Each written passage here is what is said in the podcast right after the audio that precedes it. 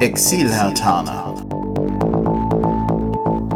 Der Podcast für Hertha-Fans innerhalb und außerhalb Berlins.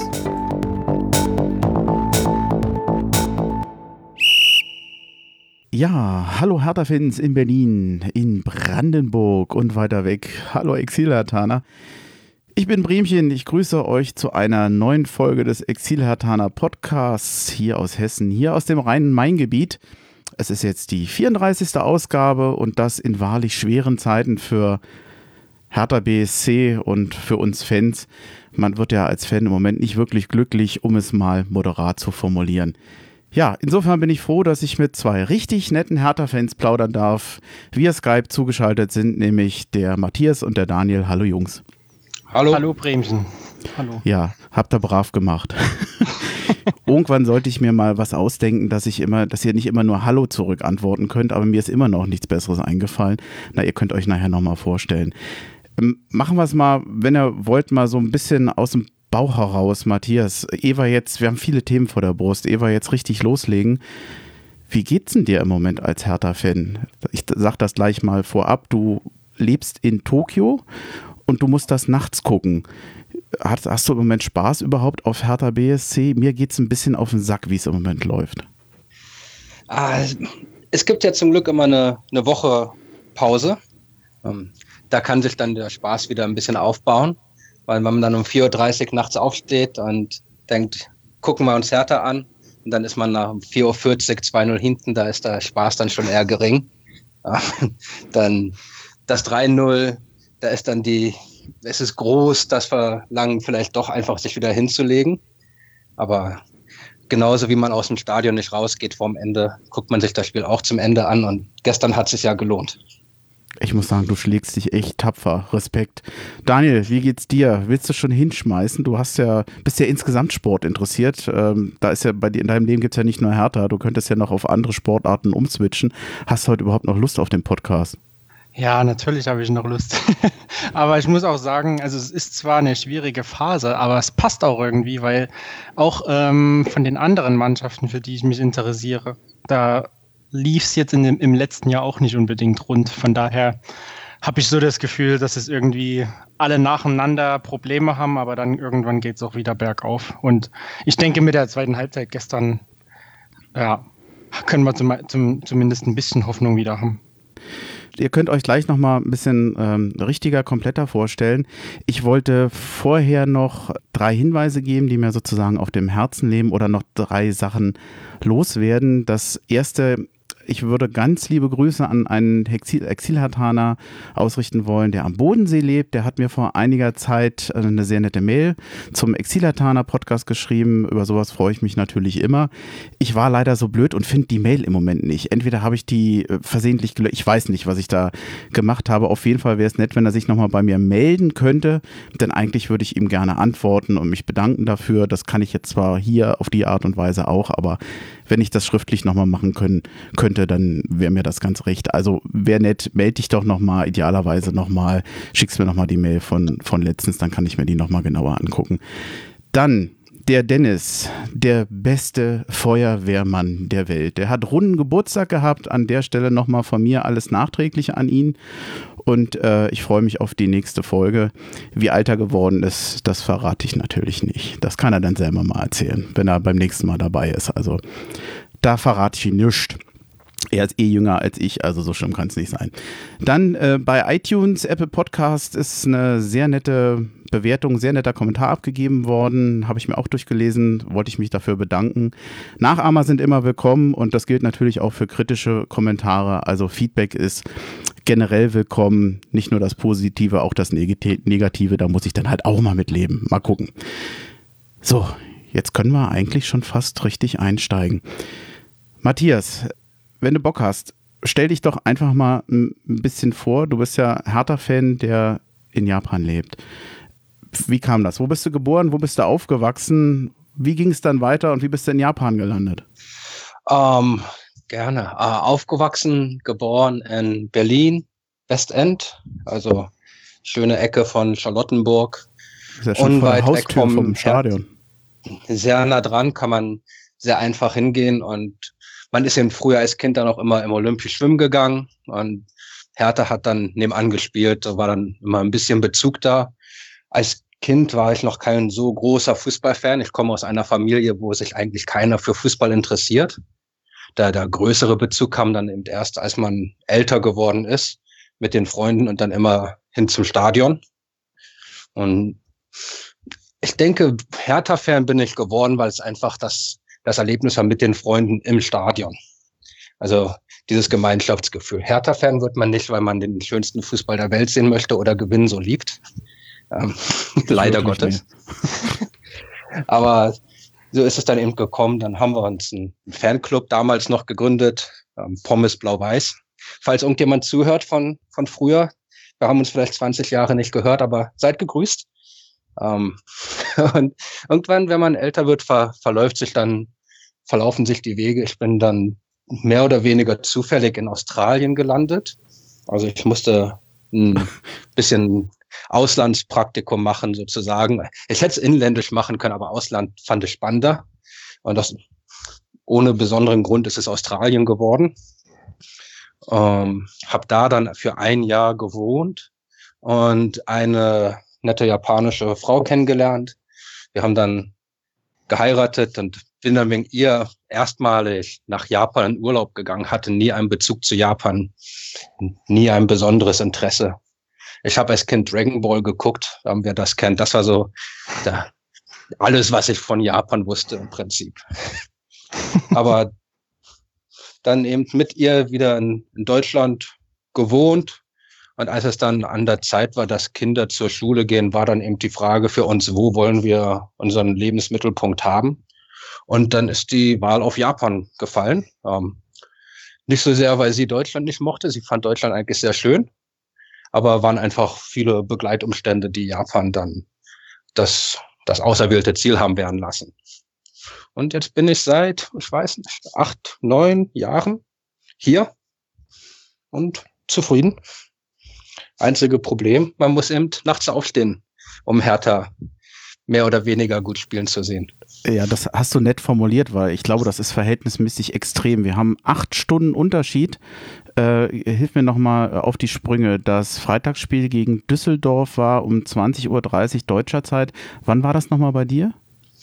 Das war um 4.30 Uhr morgens, ähm, auf einen Samstagmorgen. Das geht eigentlich, weil dann hat man Samstag ja frei.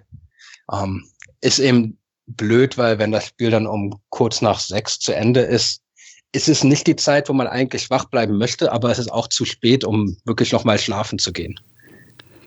Ja, aber es gibt ja auch bestimmte Spiele, wo man erstmal so, ich weiß nicht, nach dem 05 gegen Köln, ich kann mich an deine Tweets erinnern, ich hatte den Eindruck, du bist ganz schnell auf 180, da hast du bestimmt nicht sofort geschlafen und dich danach hingelegt, selbst wenn du gewollt hättest. Ich glaub's nicht.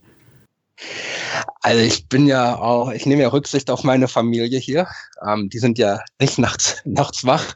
Und wenn ich mich dann eben ärgere, dann ist Twitter ein, ein gutes Medium, wo man sich ärgern kann. Das ist besser als Urschreitherapie in der Nacht in, ja in der, mitten in der Nacht in Japan.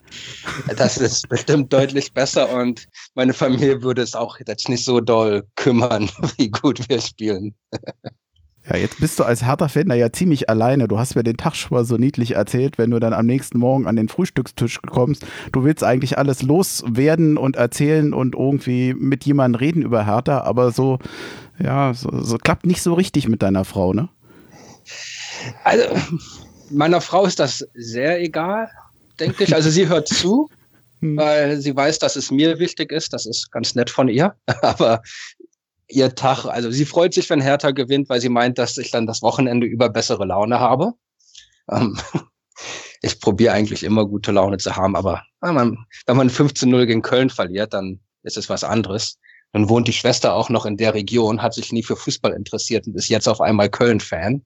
Und sich denkt, ah, wir haben die gleichen Eltern, was ist in deiner Erziehung falsch gelaufen?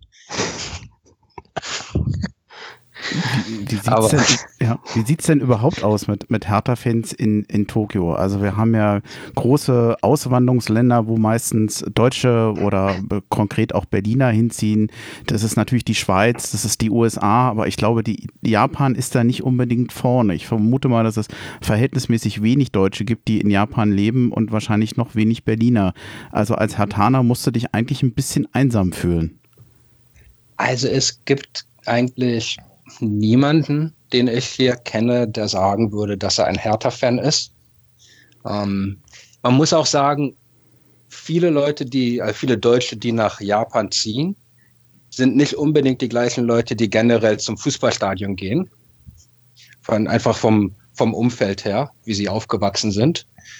Ähm, so hat man da schon mal weniger. Es gibt viele Fußballfans, jetzt aus England und so weiter, die hier wohnen.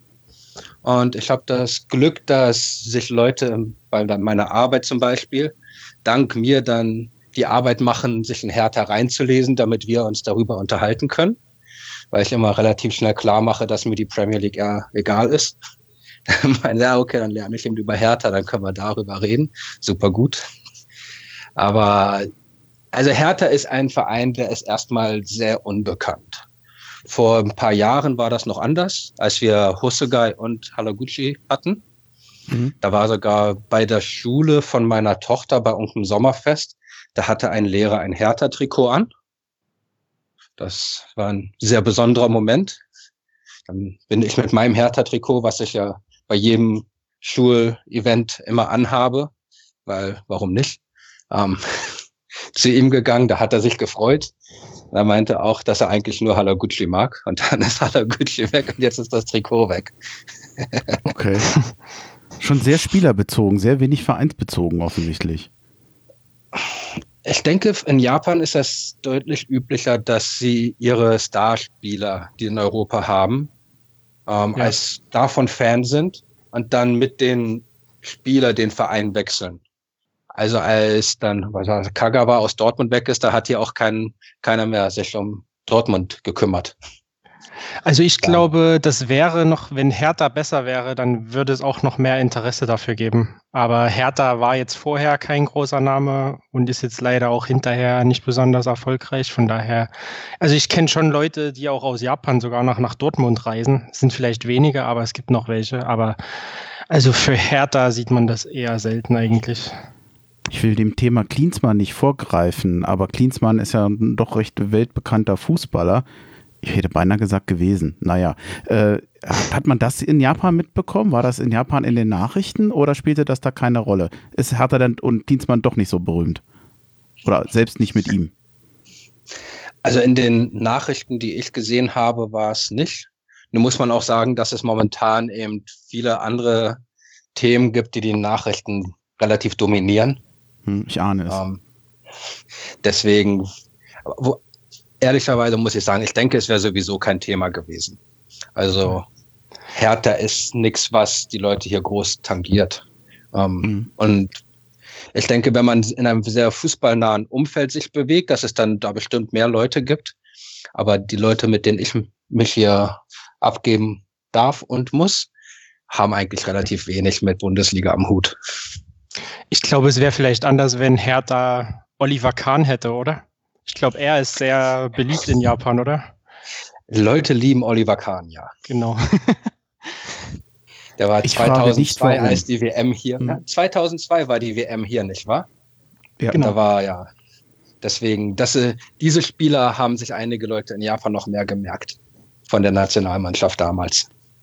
Denn zu ähm, seinen aktiven Zeiten, er war jetzt mal, wenn man die Gesamtheit aller Fußballfans in Deutschland äh, nimmt, ja nicht everybody's Darling unbedingt. Hm. Aber ich glaube, er hat auch oftmals Werbung gemacht in Japan, oder? Ich glaube, sie haben ihn oft dafür äh, angestellt. Äh, vielleicht, ich weiß jetzt nicht, Matthias, ob du da was mitbekommen hast, aber ich hatte da mal was gelesen, glaube ich. Äh, wenn, dann habe ich das nicht mitbekommen, aber vielleicht war es, wenn es auch jetzt vor zehn Jahren oder länger vorher war, dann hätte ich das auch nicht mitbekommen, weil da habe ich noch nicht mhm. hier gewohnt. Ich kann euch sagen, äh, falls es euch interessiert, schaut einfach mal im Internet euch das Maskottchen an von Ehime FC. Das ist ein japanischer Zweitligaverein. Soweit ich weiß, ist das inspiriert sogar durch, durch Oliver Kahn. Wie, der sieht aus ähm, wie Oliver Kahn dann? Es ist ein. Oder sieht Ehime, ihm ähnlich? Ehime ist Du wirst lachen, es sieht ihn sogar ähnlich, aber ähm, zuerst muss ich sagen, ähm, Echime ist, glaube ich, relativ bekannt wegen Orangen. Ich weiß nicht, ob das, da bin ich jetzt überfragt, aber auf jeden Fall haben die mehrere Maskottchen und die haben alle eine Orange als Kopf. Diese durch Oli Kahn inspirierte Orange hat so ein Gesicht wie eben, ja, also als ob das das Gesicht eben schreit, sage ich mal. Ja, also mit weit aufgerissenem Mund sieht ein bisschen aggressiv aus. Und, und ja ich weiß, ja, also schaut euch das mal an, das ist. Guck's mir gerade an, das sieht sehr Oliver Kahnisch aus, ja. Muss okay, man sagen. Seid, seid doch mal nachher so nett und schickt mir, ähm, nachdem wir das ja aufgenommen haben, mal einen Link dazu. Das würde ich ganz gerne dann auch sehen. Das verlinke ich dann zur Folge. Klingt ja schon mal super. Matthias, gibt ja immer eine schöne Rubrik hier bei mir äh, mit dem Lieblingsspiel, mit dem eventuellen Lieblingsspiel. Hast du eins bei Hertha BSC, egal wann? Du musst übrigens nicht immer eins haben. Wenn man keins hat, ist es auch okay. Um, ähm, es, es gibt verschiedene Spiele, um, ähm, die man vielleicht noch mehr in Erinnerung hat. Ich habe das öfter gehört von Leuten hier im, im Podcast, das Nebelspiel. Um, ähm, hm. Ich war auch bei dem Nebelspiel. es war einfach schön weil es war nicht so sehr auf den Fußball bezogen, sondern mehr auf die Stimmung selber mit seinen Freunden um sich rum. Und das hat einfach viel Freude bereitet. Und es ist einfach eine nette Erinnerung, wenn man dann sagt, ja, ich war bei dem Spiel, wo man nichts sehen konnte. Es ist einfach, das hat was. Also das Nebelspiel ist bestimmt eines der Spiele, die am meisten in Erinnerung bleiben. Mhm. Spiele, wo man sich ärgert, weil ich weiß ja, das ist auch immer so eine Frage. Ähm, auch wenn man natürlich Karlsruhe immer einen Sieg gönnt, dass wir da 4 zu 0 vor vielen Jahren verloren haben, um dann nicht in die Champions League zu kommen, das war schon, auch wenn man das ja nicht sagen soll, ich finde, hätte man Karlsruhe schon mal schlagen können. Also ich finde es schon in Ordnung, dass man fürs eigene Team ist, trotz Fanfreundschaft. Es war ja wirklich ein, ein, sportlicher Schaden, den man damals hatte. Champions League hätte ja Hertha unheimlich geholfen zu der Zeit, natürlich hätte vielleicht vieles verändert, wer weiß, wie der Club dann heute aufgestellt wäre. Mhm. Aber you know, hätte, wäre, wenn und so weiter. Ja. Liegt dir noch was auf dem, auf dem Herzen, was du zu dir da ähm, erzählen möchtest? Sonst könnte ich den Daniel ähnliches fragen. Matthias, hast du noch was, was du noch erwähnen möchtest? Nein, fragen wir den Daniel. Okay, dann, dann würde ich ganz gern zum Daniel kommen. Du bist das kann ich gleich schon vorwegnehmen, du bist jetzt nicht via Skype in Japan, du bist viel, viel näher bei mir dran, hast aber erstens Japan-Bezug und du hast natürlich auch unter anderem Bezug zu Hertha BSC. Willst du einfach mal loslegen und ein bisschen was von dir erzählen? Klar, also ich komme ursprünglich ähm, aus der Nähe von Dresden, bin in, in Pirna in der sächsischen Schweiz geboren. Und ähm, ja, es ist so, muss ich sagen, wenn ich sage, dass mein Lieblingsverein in Deutschland Hertha ist, bekomme ich oft die Reaktion, warum Hertha und nicht Dynamo. Ich muss sagen, dass äh, so in den 90ern, wo Dynamo dann irgendwann sogar in der Oberliga war, was heute die vierte Liga wäre, ähm, oder was die vierte Liga war, was heute Regionalliga wäre, ähm, dadurch war damals allgemein das Interesse an Dynamo nicht besonders groß und ich wusste nicht, dass es Dynamo Dresden gibt, bis ich zehn oder elf Jahre alt war. Oh. Und ähm, irgendwann haben dann mein Vater und seine Kumpels gesagt, dass sie einfach mal ein Bundesligaspiel sehen wollen. Und natürlich war das Olympiastadion zumindest damals noch ähm, das größte Stadion in Deutschland und, dann, und natürlich auch das nächste an Dresden. Und dann sind wir 1999 zum ersten Mal zu einem Hertha-Spiel gefahren gegen Hansa Rostock. War ein 2 zu 0 Sieg. Und ähm, dass dann wirklich Hertha in Deutschland mein, mein Lieblingsverein wurde, weil ich war schon immer, ich habe mich immer für viele Vereine interessiert. Also in Deutschland war es eigentlich am Anfang eher Dortmund. Und ähm, auch so meine ersten Erinnerungen, dass ich Fußball geguckt habe, war Europameisterschaft und Weltmeisterschaft. Also habe ich mich auch in, international eigentlich sehr interessiert von Anfang an. Aber dann so über die Jahre sind wir wirklich zu vielen Spielen gefahren. Also wir sind auch mal ähm, 2006, 2007 war das, glaube ich. Da sind wir bei 18 Spielen gewesen von Hertha. Also 16 Heimspiele, zwei Auswärtsspiele. Und genau, also ich habe das ist heute noch so. Ich fahre manchmal, wenn ich ähm, von Frankfurt aus, also ich wohne heute in Frankfurt seit mittlerweile sieben Jahren.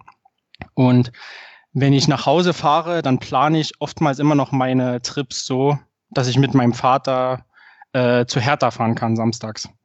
Also ich fahre dann quasi von Frankfurt nach Dresden und dann fahren wir Samstag von Dresden aus äh, nach Berlin zum Fußball und abends wieder zurück.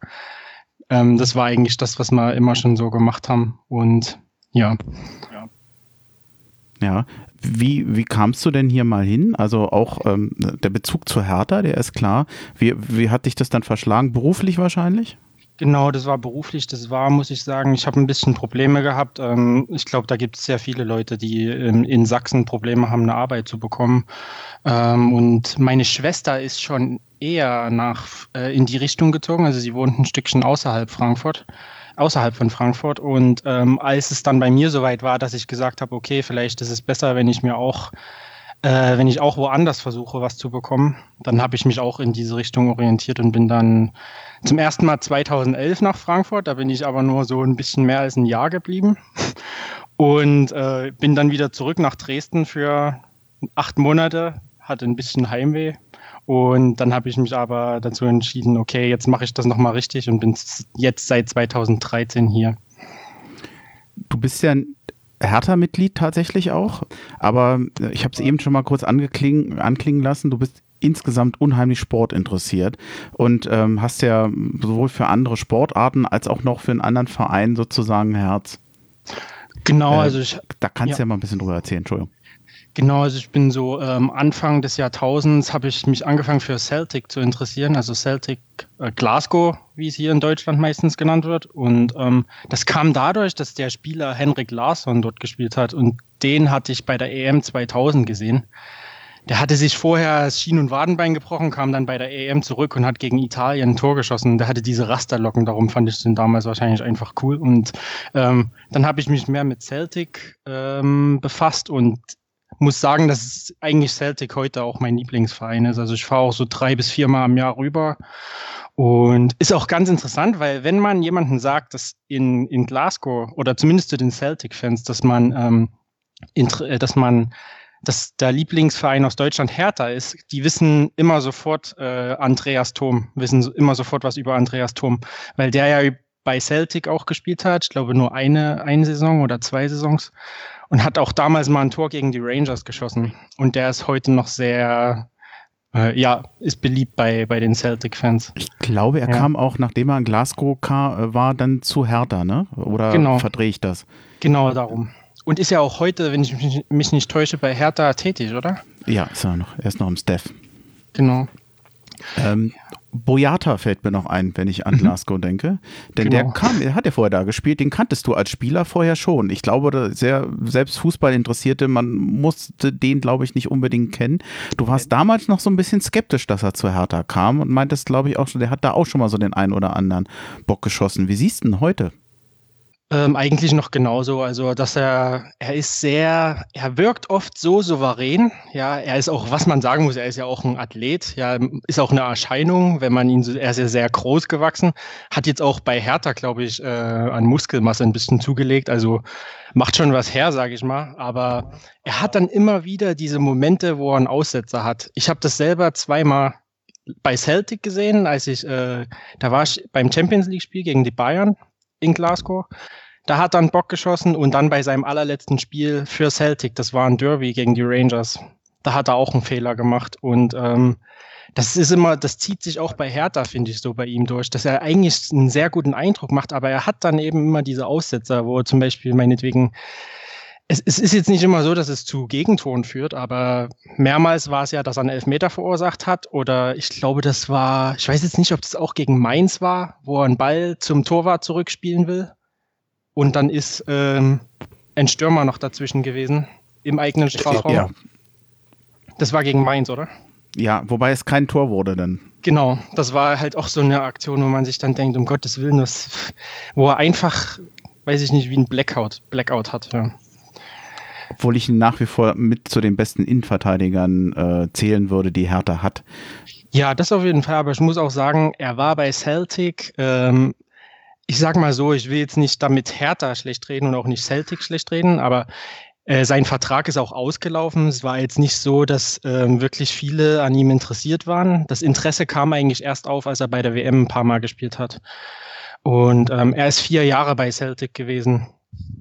Und er kam damals aus der Jugend von Manchester City, hat sich halt dort, äh, oder nicht aus der Jugend, er hat sich bei Manchester City dann nicht, ähm, nicht geschafft, sich hochzuspielen. Und ja, er war bei Celtic, insgesamt war er gut, ist auch Teil einer der legendärsten Mannschaften bei, bei Celtic, weil die sind ja jetzt dabei, ähm, hoffentlich einen Rekord aufzustellen, sind jetzt bei acht Meisterschaften in Folge und haben jetzt drei Jahre hintereinander jeden einzelnen Titel gewonnen in Schottland, also dreimal hintereinander das Triple gewonnen. Und da ist er Teil, davon ist er Teil gewesen. Darum ja, aber ähm, viele haben sie ihm vielleicht ein bisschen übel genommen, weil sie das Gefühl hatten, dass er ähm, ja, dass er versucht hat, ähm, dort wegzukommen, sagen wir mal, sich ähm, rauszuzwingen. Aber da kam dann auch durch die Medien ein bisschen was rüber, dass ähm, das an seinem Manager auch lag oder an seinem Agenten. Aber er selber, muss ich auch sagen, er hat bis zum Ende, er hat immer alles gegeben. Also ich kann jetzt nicht sagen, dass er sich irgendwie mal hängen lassen hat oder ähm, also von daher war das für mich eigentlich auch okay, dass er dann gegangen ist. Und ich finde es auch sowieso immer okay, wenn die Spieler sagen, sie wollen jetzt meinetwegen in die Bundesliga gehen, weil das Niveau einfach besser ist, ähm, dann ist das für mich auch völlig okay. Ja. Neben dem schottischen Fußball, Lakers-Fan bist du noch, da sind, damit sind wir beim amerikanischen Basketball, bei, ja, bei, beim Basketball in den USA. Und vor allem, und wir haben ja heute so, es schwirrt ja alles so heute um Japan. Äh, du hast, hast eine ziemlich konkrete Beziehung zu Japan, äh, zu Japan in, äh, ja, buchstäblich, äh, und zum japanischen Fußball, vor allem äh, nach Nagasaki. Vielleicht kannst du da ja nochmal den, den Kontext erklären. Ja, also ich habe mich schon für den japanischen Fußball interessiert, weil damals bei Celtic äh, Shunsuke Nakamura gespielt hat, ähm, der eigentlich, sagen wir mal so, in zwischen 2000 und bis 2010 einer der besten japanischen Fußballer war. Und habe da dann schon ein bisschen das verfolgt. Und dann bin ich mit meiner jetzigen Verlobten zusammengekommen, vor über äh, fünf Jahren. Und sie ist Japanerin und ist in Nagasaki aufgewachsen und ihre Familie äh, wohnt heute noch dort. Also zumindest die Eltern. Und dann sind wir jetzt mittlerweile schon dreimal dort gewesen. Und ähm, als wir das erste Mal dort waren, war jetzt kein Spiel oder so, aber mir hat das einfach, einfach so gut gefallen in Japan, dass ich dann auch gesagt habe, ich äh, mir hat das auch in Nagasaki so gut gefallen, dass ich dann gesagt habe, okay, wenn ich jetzt die J-League verfolge, habe ich mal ein bisschen mehr ein Augenmerk auf Nagasaki, die Mannschaft aus Nagasaki, die heißt Wie fahren äh, wie Fahren Nagasaki. Und ähm, der Name, also das erste V steht für, soll für das portugiesische Wort Vitoria stehen, also Victory, also Sieg. Und Waren ist, glaube ich, ähm, niederländisch und soll dafür stehen, sowas wie in die Welt hinaussegeln. Das ist eben der Bezug von Nagasaki als Hafenstadt auch zu Holland und Portugal. Trotzdem Auf jeden, sehr ungewöhnlicher Name für einen Fußballclub.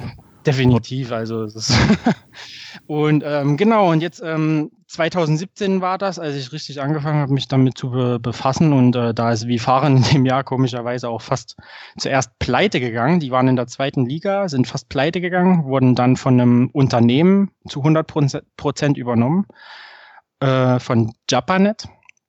Ähm, sind also heute hundertprozentig eine Tochtergesellschaft von diesem Unternehmen und sind dann aber trotzdem im selben Jahr noch in die erste Liga aufgestiegen. Und ja, jetzt mittlerweile befasse ich mich so viel damit, dass ich auch bei Twitter äh, eine englische Seite für die Mannschaft mit betreibe, mit noch einem Schweizer zusammen, der in Japan wohnt. Und habe jetzt sogar einen Blog angefangen ähm, vor ein paar Wochen auf Englisch. Ja, auch, auch da würde ich dich nochmal äh, bitten, mir die Links dazu zu schicken. Und du mhm. hattest, glaube ich, auch Podcast-Erfahrung über den japanischen Fußball schon gesammelt. Genau, also es gibt hier in Deutschland, gibt's, ähm, das nennt sich Goal Taku äh, Podcast. Ähm, ihr könnt einfach mal auf Twitter jleague.de suchen. Äh, ich glaube, Podcast selbst haben sie jetzt schon seit einiger Zeit keinen mehr gemacht, aber trotzdem teilen die eben viele Nachrichten auf Deutsch. Und ähm, da war ich ein paar Mal dabei damals bei dem Podcast. Und es gibt auch einen englischen Podcast, der nennt sich J-Talk. Ähm, der kommt jede Woche zweimal raus, einmal zur ersten Liga und einmal zur zweiten Liga. Und ähm, genau, da war ich auch einmal dabei und habe über wie fahren geredet. Letzte Saison war das. Hm, cool wir sollten noch mal ähm, uns kurz ein bisschen ähm, noch mal Zeit für Japan nehmen. Matthias, ich frage, Frage geht jetzt mal an dich, weil du ja wirklich äh, permanent jetzt äh, in Japan lebst. Ähm, wenn du jemanden anderen beschreiben wollen würdest, was sind so die wesentlichen Unterschiede Japan oder Deutschland? Wie lebt es sich da? Wie, wie würdest du es beschreiben? Oder woran könnte man es ganz gut festmachen? Ähm, ich wohne ja in Tokio. Das ist noch mal ein bisschen anders als so Japan außerhalb Tokios. Also wir haben was 35 Millionen im so Metropolitan-Gebiet Tokio. Unfassbar. viele Leute. Wir haben hier eine U-Bahn-Station, da steigen an einem Tag fünf, sechs Millionen Leute ein, aus und um. Das ist einfach mal eine Station, wo mehr Leute als in Berlin wohnen, jeden Tag langlaufen. Deswegen Tokio, ich würde sagen, generell ist voller. Also ja, das kann man voll nennen. es ist einfach immer überall irgendetwas. Ich habe jetzt das Glück, ich wohne ein bisschen, ich habe mir hier so ein, mich im, im Randbezirk von Tokio niedergelassen. Da ist es ein bisschen ruhiger. Das heißt, da kann man dann auch die, einfach normal die Straße lang laufen und dann ist dann abends da auch eigentlich niemand. Aber zum Beispiel, wenn man jetzt in City Center noch mehr ist und das ist einfach mal sehr groß. Also man kann sich das so vorstellen wie in Berlin den S-Bahn-Ring. Ähm, mhm. Das hat man in Tokio auch, bloß deutlich größer. Und da ist einfach an jeder Station im Prinzip sowas wie Alexanderplatz, bloß etwas größer. Und da sind einfach immer und überall Menschen. Was besonders ist, ich denke, wenn man in Deutschland die gleiche Anzahl Menschen auf einem Haufen hätte, würde es viel mehr Streitereien geben. Leute sind hier sehr rücksichtsvoll auf andere. Ähm, das sieht man an einem vollen Zug, wo die Leute wirklich morgens noch reingedrängt werden von irgendwelchen Bahnangestellten, damit da auch maximal Auslastung ist. Und Leute streiten sich einfach nicht. Die, die tun so, als ob einfach nichts passiert. Ja, das ist normal. Man steht hier irgendwie so eine Sardine in der Büchse und alles passt. Ähm, rücksichtsvoll ist, denke ich, eine sehr, sehr große Tugend von den Japanern, die sie hier haben. Hm. Was ist und ein großer? Unterschied zu uns Berlinern, wo, glaube ich, ja Höflichkeit in dieser Form nicht so, äh, da sind wir nicht unbedingt berühmt für, würde ich sagen. Es musste ja fast, also ich, ich finde find das eigentlich toll, dass das, äh, dass Höflichkeit da so wichtig ist, wo ich bei uns immer den Eindruck habe, dass die Leute immer mehr verrohen und immer, immer egoistischer werden und immer rücksichtsloser eigentlich. Findest, empfindest du das als angenehm, dass es so ist?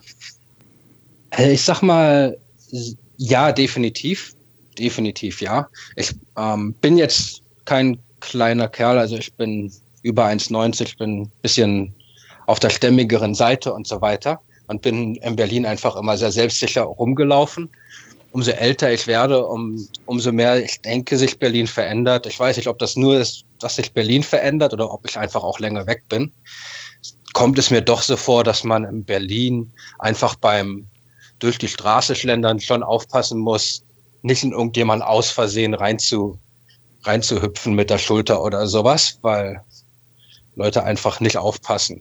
Ähm, hm. Und dann, wenn das passieren würde, dann würde in Japan, also hier in Tokio, sich die andere Person entschuldigen, selbst wenn ich in die Person reinlaufe, weil ich nicht aufgepasst habe. Der erste Instinkt von allen Leuten ist, sich sofort zu entschuldigen.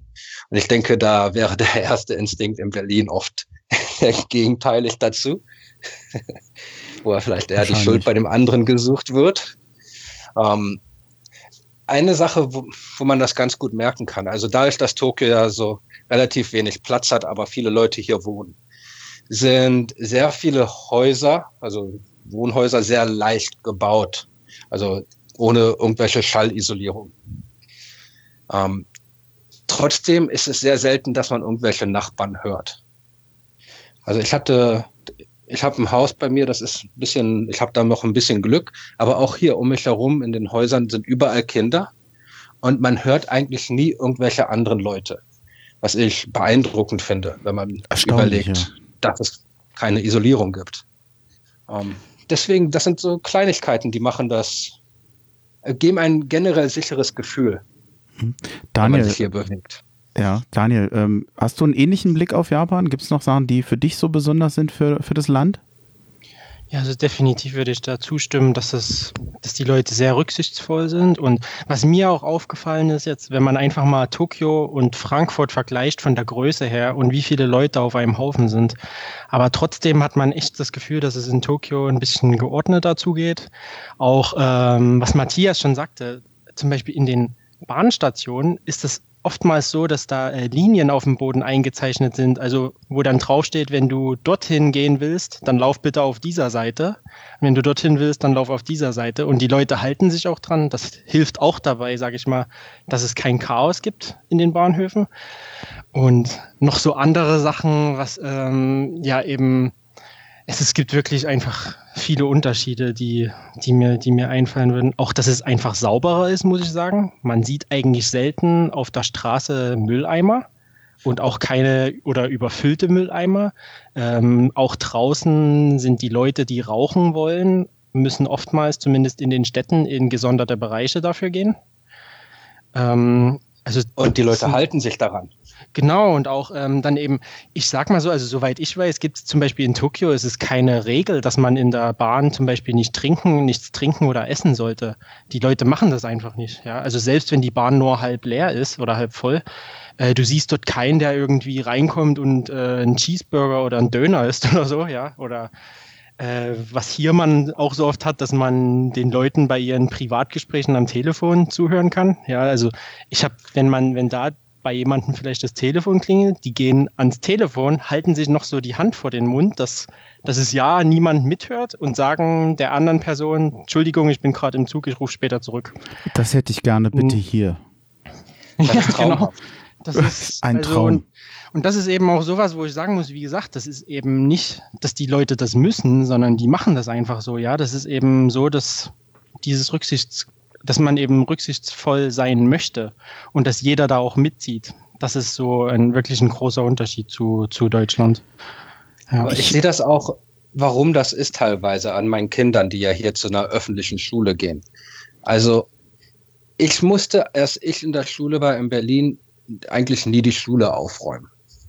Hm. Hier sind die Kinder dafür verantwortlich, ihren Klassenraum und so weiter sauber zu halten und haben dann irgendwie was zweimal jährlich Putztag, wo dann gesamte Schulgebäude drin nochmal sauber gemacht wird, mhm. was dann auch die Kinder machen.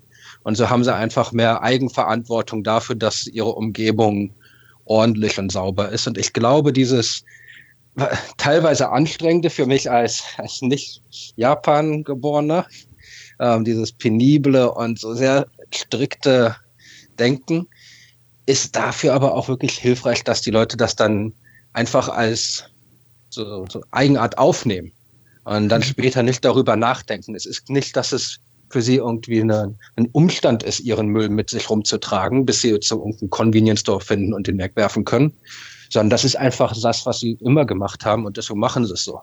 Mhm. Ist dann das Kontrastprogramm dazu, denke ich, oftmals ist, wenn man hier, im, wenn schönes Wetter ist, ans Mainufer geht in, in Frankfurt und ähm, quasi alles wirklich vom, wo überall Müll rumliegt, die Mülleimer komplett überfüllt sind und ja, und dazu, wenn man dann an die Japaner bei der WM denkt, ich glaube, das war so ziemlich viel, ähm, wurde ziemlich oft in, erwähnt, dass die zum Beispiel nach dem Spiel die Blöcke, in denen sie gesessen haben, auch helfen aufzuräumen und den Müll einzusammeln. Das ist mir noch sehr in Erinnerung geblieben und ich muss sagen, ich kann es mir für die Ostkurve in, bei Hertha nicht vorstellen, dass auch nur einer mal da irgendwas wegräumt. ja.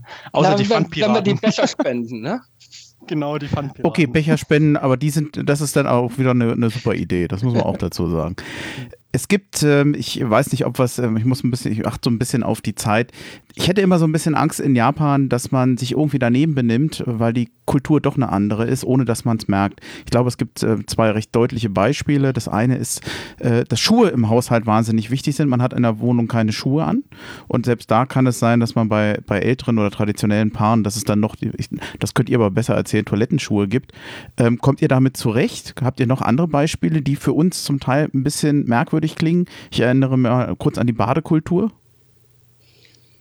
Also wenn ich um. was ähm. erwähnen würde, was im Haushalt anders ist, dann sind es zuerst die Toilettensitze.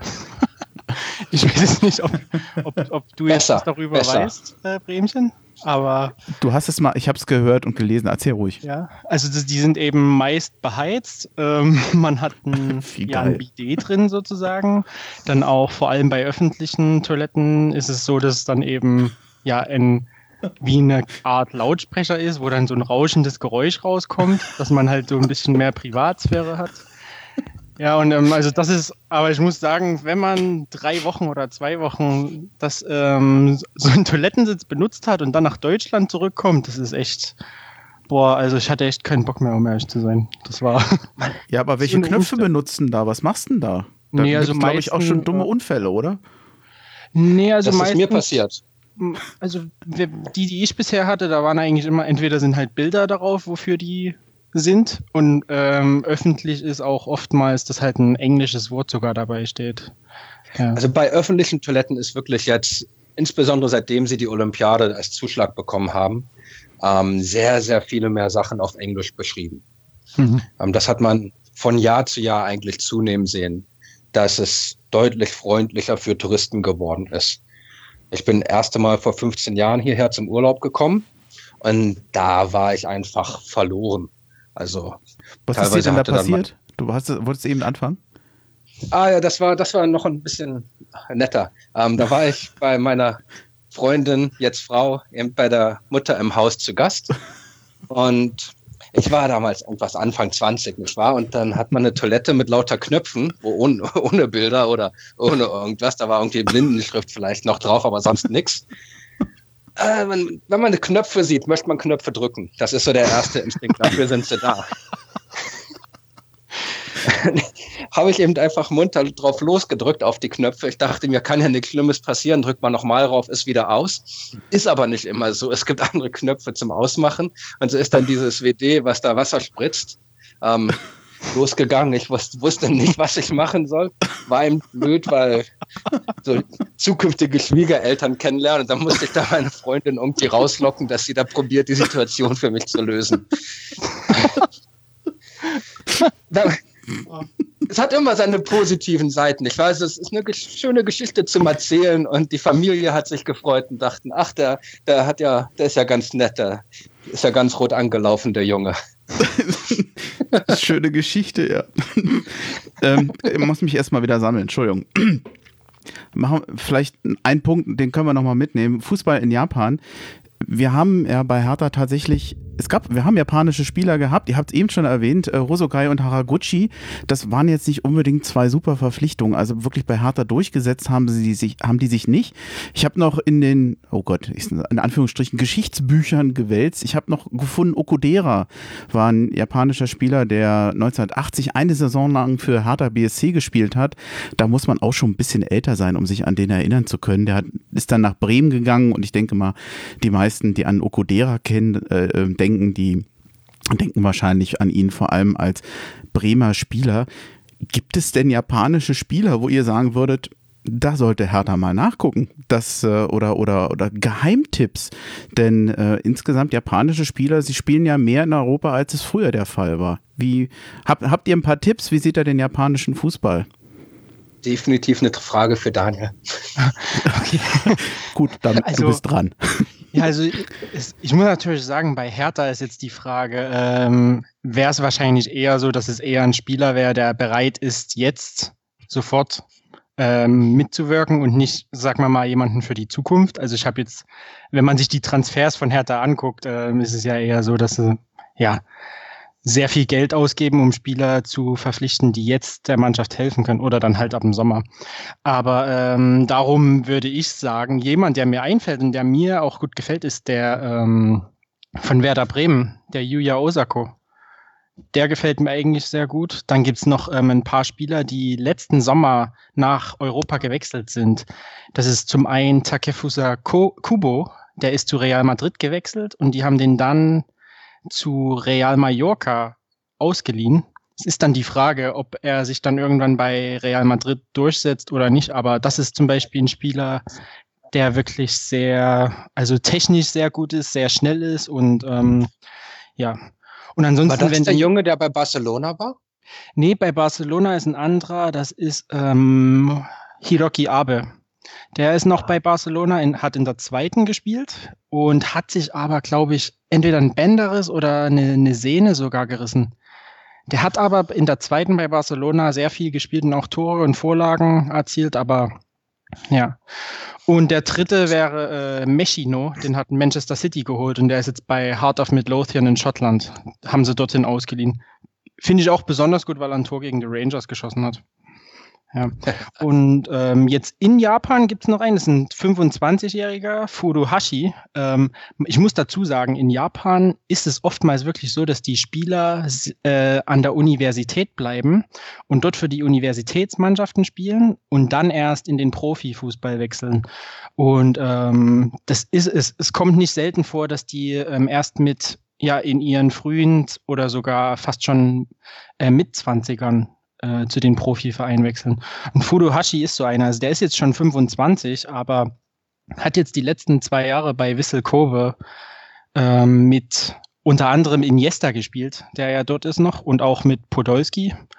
Das Experiment in Podolski, äh, mit Experiment Podolski in Japan war ja jetzt nicht so erfolgreich, aber trotzdem denke ich, dass er dadurch auch schon was vieles lernen konnte, sage ich mal, von internationalen Spielern. Ja. Und einen anderen Spieler vielleicht noch aus der J-League, der aber kein Japaner ist, der aber viel für Aufsehen, viel Aufsehen erregt ist, Michael Olunga, das ist ein Kenianer. Der hat äh, letzte Saison in der zweiten Liga 27 Tore und neun Vorlagen erzielt und ähm, hat jetzt auch in der ersten Liga am ersten Spieltag zwei Tore und eine Vorlage erzielt. Da kann ich vielleicht noch erwähnen, der letzte Spieltag in Japan in der zweiten Liga, da hat seine Mannschaft Kashiwa Reysol gegen äh, Kyoto Sanga mit 13 zu 1 gewonnen und er hat sieben Tore geschossen und zwei Vorlagen beigetragen.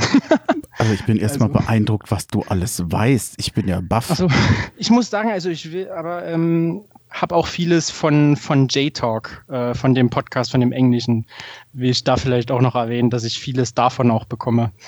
Also ist jetzt nicht so, dass ich mir alle Spiele in Japan angucke, aber ja. Und das Lob haben die gehört, aber du hast es dir ja trotzdem offensichtlich gemerkt und allein das schon. Ich muss mir ja, ja, in letzter Zeit immer mehr aufschreiben, bei mir merkt man das Alter an, aber das kam ja, mein Gott, beeindruckend. Jetzt ich merke mir halt die, hm? ich merke mir halt die fußballbezogenen Sachen und dafür schreibe ich mir auf Arbeit mehr auf. Wenn jetzt, äh, ich hoffe ja, dass das Scouting von Hertha BSC diese Folge mal hört. Ich würde es mir wünschen. Na gut, aber ob die jetzt auf uns so hören, weiß ich nicht. Aber toll. Also das, ich werde mal versuchen, die Profile von denen noch rauszusuchen und auf die äh, zu verlinken. Oder vielleicht wäre es möglich, könntest du mir diese Links nochmal zuschicken im Anhang? Wäre das möglich? Klar, ich meine, ich kann ja auch noch ein paar andere. Ich habe mir noch mehr aufgeschrieben, aber ich will es jetzt auch nicht noch weiter in die Länge ziehen. Aber ja. Nee, ist okay. Hm? Nee, super. Dann wollen wir, wollen wir zu Klinsmann kommen oder habe ich noch irgendwas vergessen? Gib mir mal einen Tipp. Äh, vielleicht, ja, du wolltest, glaube ich, noch ein bisschen was wissen zu, ja, allgemein zum Fußball. Ich kann noch zwei, drei Sätze erzählen, wenn das okay ist. Wenn es zwei, drei Sätze sind, wäre es okay. Ja, also eigentlich, was ich einfach erwähnen wollte, ist, dass in Japan auch im Fußball in der J-League, äh, der Profiliga, die, was sehr interessant ist, ist, dass alles sehr bunt ist und ein großer Unterschied zu Deutschland ist zum Beispiel auch ähm, die Stimmung und wie bunt alles ist. Ähm, und das eben eine sehr positive Stimmung. Also wir hatten das ja vor uns schon mit dem Zusammengehörigkeitsgefühl und dass alle sehr ähm, bedacht sind aufeinander. Das ist zum Beispiel nach den Fußballspielen gehen die Spieler immer vor den Heimblock und verbeugen sich vor den Fans. Hm. Und dann gibt es sozusagen wie so einen Abschluss, einen positiven Abschluss für das Ganze, egal wie das Spiel ausgegangen ist oder nicht. Das finde ich zum Beispiel auch manchmal, wenn man sieht, wie hier in Deutschland äh, miteinander umgegangen wird, auch beim Fußball. Ist ein großer Unterschied einfach. Bin ich ganz bei dir. Ich finde das auch ja. schöner, muss ich ehrlich sagen. Ja. Ähm, fairer. Ah, äh, wenn, wenn, wenn, wir 5-0 verlieren, dann werde ich vielleicht auch in der Kurve stehen und die Spieler nicht bejubeln, zwangsweise durchgehen. Ja, ich denke, das ist, sagen. das ist Matthias auch wieder... Sei, ja, Matthias, sei ehrlich, nach dem 0 zu 5, wenn du in der Kurve gewesen wärst und die Mannschaft hätte sich geschlossen vor dir geneigt, verneigt, wärst du nicht mehr wütend gewesen? Na, ich wäre immer noch wütend, aber zumindest hätte es trotzdem machen sollen. Also okay. Also das Machen, ohne Zweifel, muss man machen, finde ich richtig.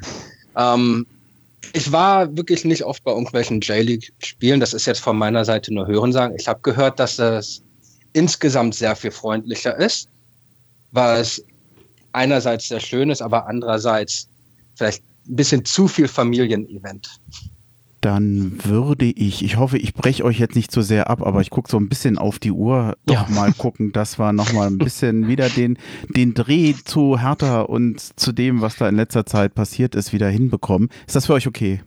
Ja klar, wir haben jetzt Klinsmann lange, gesucht, lange genug versucht zu vermeiden. Ja, wir haben Jetzt ihn immer angedeutet, aber ich fürchte, wir kommen um ihn nicht rum. Ja, ich hatte es schon erwähnt, die letzte Folge war am 2. Februar. Da war, ich will nicht sagen, die Welt noch in Ordnung, aber man konnte nicht ahnen, was da noch alles kommen würde. Denn am 11., ich versuche es mal zusammenzufassen, jetzt habe ich mal ein kleines Solo sozusagen. Am 11. Februar, da hat Klinsmann ja auf Facebook angekündigt, dass er zurücktreten möchte. Allein, dass er das auf Facebook tut, ist ja sowieso schon merkwürdig gewesen, um mal nicht zu sagen niveaulos. Und äh, er hatte dort ja auch noch gesagt, er möchte in den Aufsichtsrat zurückkehren. Das äh, klappte dann zum Glück nicht. Es folgte dann unmittelbar eine sehr diffuse Videoerklärung von Klinsmann. Er wollte ja eigentlich Fragen der Fans beantworten.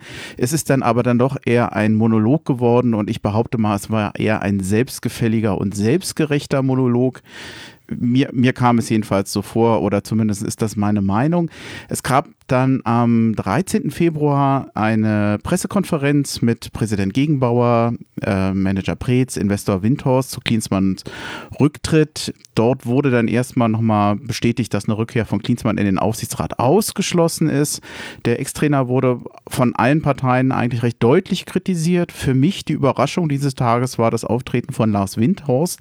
Er hat zwar langsam geredet, dem einen oder anderen störten die langen Pausen, die er beim Reden machte, aber das, was er sagte, das hatte wirklich Hand und Fuß, fand ich, eine sehr geerdete Sicht der Dinge und äh, ich meines Erachtens wirkte er wesentlich bodenständiger und äh, wesentlich realistischer, als ihm immer unterstellt wird. Und bei vielen Sachen war ich auch sehr froh, dass er mal Sachen klarstellt, bei denen viele Fans oftmals auch einfach falsch unterwegs sind. Was ist Eigenkapital? Nein, der kann das Geld nicht einfach so abziehen und so weiter und so weiter. Also ich fand das sehr wohltuend. Ich fand das eine, war eine sehr würdige Pressekonferenz.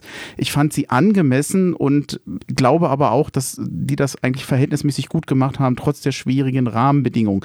Denn ich glaube, auf diese Pressekonferenz hatte keiner der Beteiligten wirklich Lust. Nachfolger Klinsmanns ist äh, Alexander Nuri weiterhin. Er ist jetzt quasi Chefcoach machte dann gegen den SC Paderborn sein erstes Spiel. Und wenn man glaubte, naja, das äh, müsste es jetzt aber gewesen sein mit der Aufregung, der hat sich geirrt, denn in dieser Woche hat man nochmal nachgelegt. Ich sage jetzt noch Mann.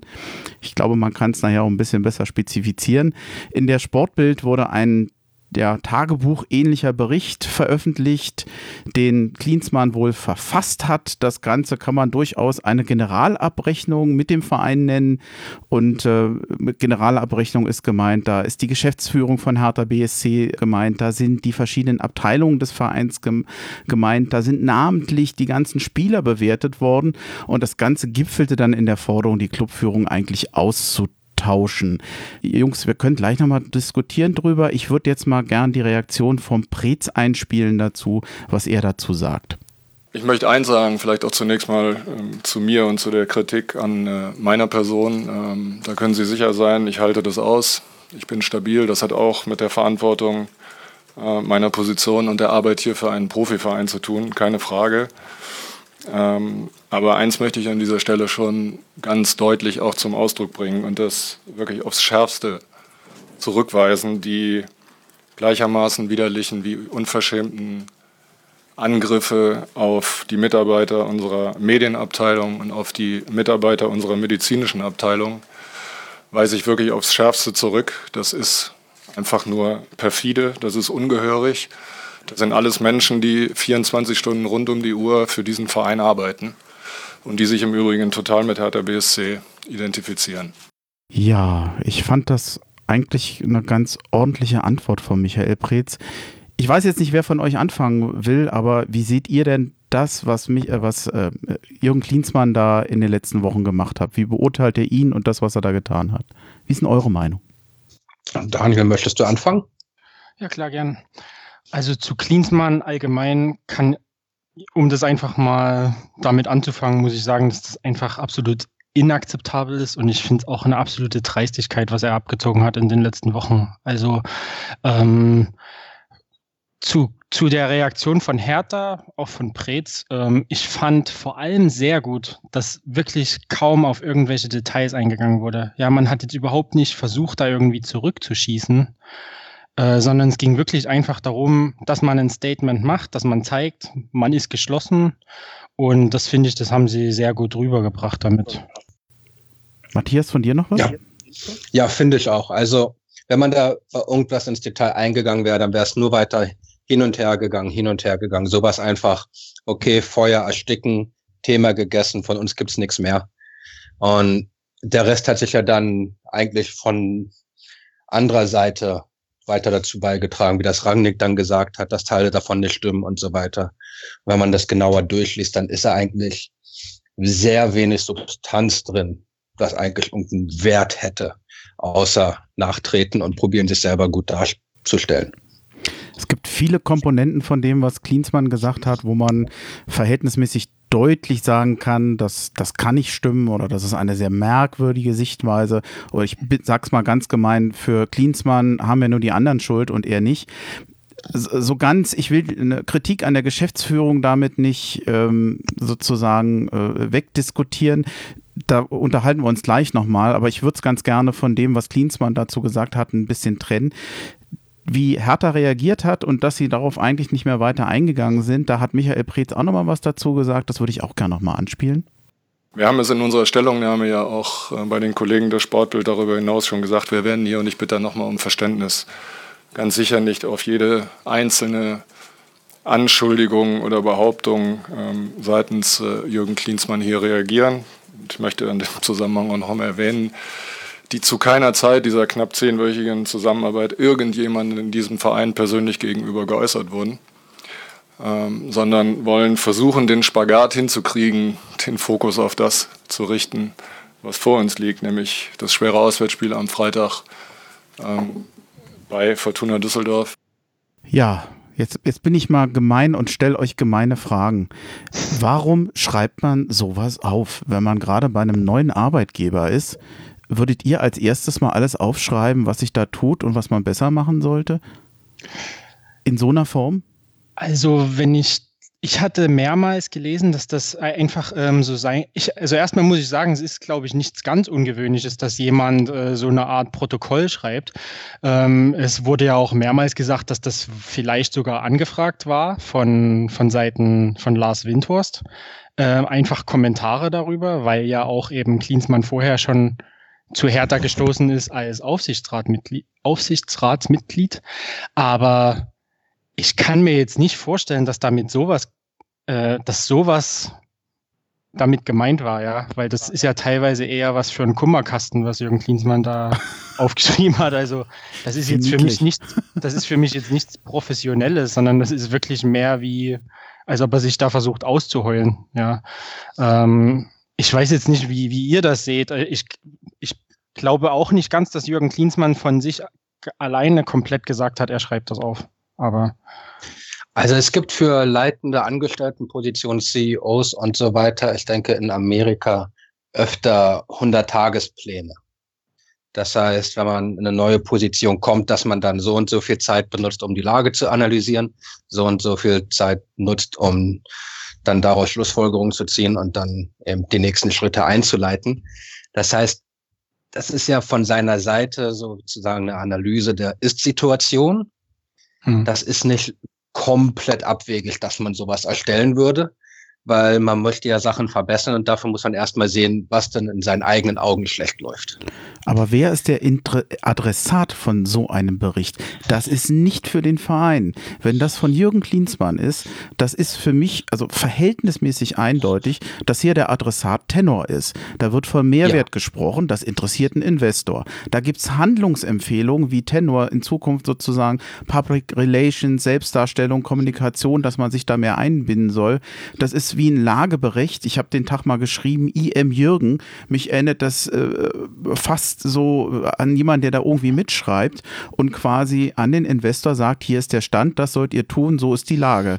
Auch äh, für mich war das verhältnismäßig eindeutig. Fühlt sich das für euch ähnlich an? Ja, definitiv. Es war ja auch, ähm, ich glaube, dass Klinsmann vielleicht auch ein bisschen selber verwirrt war von der Situation, weil man sieht ja auch in dem Bericht, ähm, dass mehrmals drinsteht, oder zumindest einmal stand, glaube ich, was, dass ihm gesagt wurde von Hertha-Seite aus, dass er für Hertha arbeitet als Trainer und nicht für Tenno. Ja, ich glaube, dass er da vielleicht auch, ähm, das war vielleicht auch eine schwierige Situation von ihm, für ihn in dem Moment, aber ja. Ja, aber es ist aber eine merkwürdige Sichtweise. Er ist Trainer des Vereins. Genau, eben, aber ich denke, das ist eben auch die Frage. Man kann eben auch nicht sagen, was wurde da jetzt von Lars Windhorst aus ähm, kommuniziert diesbezüglich, ja. Äh, auch wie das alles beschrieben wurde mit der in Florida, dass die Mannschaft da auf, dass das Highlight des Trips war, dass die Mannschaft aus, auf das Boot von Lars Windhorst, oder wahrscheinlich ist es ein Schiff, ähm, dass auch solche Sachen, das ist alles so wie, als ob er so ein bisschen, weiß ich nicht, ja, ihm in den Arsch kriechen will, um ehrlich zu sein. Sorry, dass ich das jetzt so sage, aber. Würde er ja aber auch dafür sprechen, dass das offensichtlich der Adressat dieses Berichtes ist. Genau, ja. Aber trotzdem, also ich, ich könnte es verstehen, dass es für ihn eine schwierige Situation war, weil er auf der einen Seite über Windhorst überhaupt zu Hertha erst richtig gekommen ist. Auf der anderen Seite in dem Moment aber eben bei Hertha angestellt war. Und genau, also ich kann es in dem Moment nachvollziehen, dass, es, dass er ein bisschen vielleicht sich zwischen den Fronten gefühlt hat, aber ja. Also sehr viel in seinem Bericht war darauf ausgezielt auf Machtmaximierung, denke ja. ich. Und er war sich wohl, ich kann mir gut vorstellen, dass er sich sehr schnell sicher war, dass er nicht mehr Macht in Anführungszeichen vom Verein bekommen wird, sondern dass da die einzige Chance ist, dass er mehr Macht durch die Tenor Holding bekommt. Ja, aber wie dumm kann Jürgen Klinsmann sein? Er weiß ja, dass wir hier nicht englische Verhältnisse haben und dass wir ein Vereinsrecht haben und dass auch ein Verein anders organisiert ist. Das ist, also das ist auch was, wo ich sagen muss, das ist für mich absolut unverständlich. Ich meine, er wusste das ja vorher. Er weiß auch, wie es funktioniert in Deutschland. Er weiß auch vorher, dass Michael Preetz bei, also ich gehe jetzt mal davon aus, dass er das vorher wusste, dass Michael Preetz bei Spielen auf der Bank sitzt. Und ähm, das ist ich kann dazu eigentlich nicht viel sagen, was ihn dazu bewegt haben könnte, sich über bestimmte Sachen da so zu äh, aufzuregen. Aber ich muss auch sagen, was sehr deutlich war, war einfach, dass es ging ja auch für ihn offenbar darum, dann plötzlich wie aus dem Nichts, weil zuerst war es ja nur, er wollte helfen bei der Trainersuche, dann wollte er helfen, dabei Trainer zu sein und dann innerhalb von zwei, drei Wochen war es dann schon so weit, dass er einen Zwei-Jahres-Vertrag unterschreiben wollte. Ähm, auch das, das ist, das spricht alles dafür, dass er so viel, viele Sachen einfach so aus der, aus der Laune raus macht und entscheidet. Ja. Und genau. Äh, was mich gewundert hat, ist die Tatsache, dass er extra noch in den Bericht dann da reingesetzt hat, dass er seinen Sohn zurückholen wollte und so weiter. ja, ähm, also, also da fehlen echt die Worte, das wenn ich mir das sehr viel nach persönlicher Abrechnung. Ja, das wurde Ah, ihr habt meinen Sohn nicht gewollt. Das wurde auch, ich weiß jetzt gar nicht, ob ich das gelesen oder ob das äh, im Immer härter Podcast war, weiß ich jetzt nicht mehr, aber das, wo es auch eben um die Sache ging wegen dem Torwarttrainer. Ja. Äh, was, was Klinsmann da gemacht hat, dass er eben Leute ausgetauscht hat, bei denen man das nicht so richtig verstehen konnte und dass es da eben auch darum ging, dass sein Sohn zum Beispiel bei Hertha eben ja sich nicht, ja gut, laut uns konnte er sich nicht durchsetzen, aber laut seiner Seite wahrscheinlich, dass er keine Chance bekommen hat. Es hat das Geschmäckle, dass man nicht den Eindruck hat, dass es hier um eine sachbezogene Entscheidung geht, sondern quasi um was Persönliches, um die Familie. Genau, also das kann man eigentlich ja. bei dem, bei großen Teilen von dem Bericht sagen, dass, dass es auch, ja, dass er auch einfach, wie er sich über bestimmte Sachen aufregt, wie er da angeblich oder der Trainer bei Hertha eben behandelt wurde.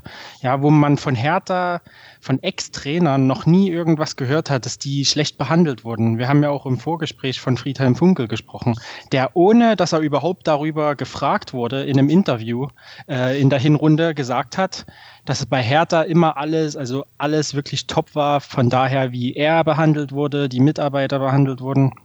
Ja, und darum, das passt jetzt auch so überhaupt nicht ähm, da rein. Das größte Problem bei der ganzen Sache, finde ich, oder eins der wesentlichen Punkte ist natürlich immer, wenn so etwas öffentlich wird Welchen Zweck hat das, dass sowas veröffentlicht gemacht wird? Was denkt sich derjenige, der da etwas weiterreicht? Und wem nützt es? Was will man damit bezwecken? Diese Einträge haben ja eine deutliche Intention. Die sind, äh, sie waschen Klinsmann rein. Er hat ja hier überhaupt gar keine Fehler gemacht. Und äh, es geht im Prinzip um die Geschäftsführung von Hertha BSC, die den Club und die den Klinsmann kaputt machen. Es ist, ich weiß nicht, ich habe hier mal notiert, eine Reinwaschung von Klinsmann. Ähm, ich glaube hier nicht an ein Leak oder an ein, eine geleakte Information. Das ist ja oftmals bei Geheimdiensten, dass jemand selbstlos irgendwelche negativen ähm, äh, Sach, Sachverhalte über die eigene Organisation äh, veröffentlicht zur eigenen Gefahr. Also die, das Selbstlose ist sozusagen im Vordergrund. Ich Früher hat man mal gesagt, sowas wurde bewusst lanciert und an die Presse weitergegeben, weil man anderen schaden will. Ich würde es für extrem überraschend halten, wenn das nicht aus dem Klinsmann-Kreise kommt oder mindestens mal von Leuten, die wirklich ein großes Problem mit der Geschäftsführung von Hertha BSC haben es ist eigentlich ein enormer Vertrauensbruch, finde ich. Denn äh, was auch Klinsmann so ja schon gesagt hat, das sind alles mal Kollegen gewesen, die sollen alle für den Verein arbeiten.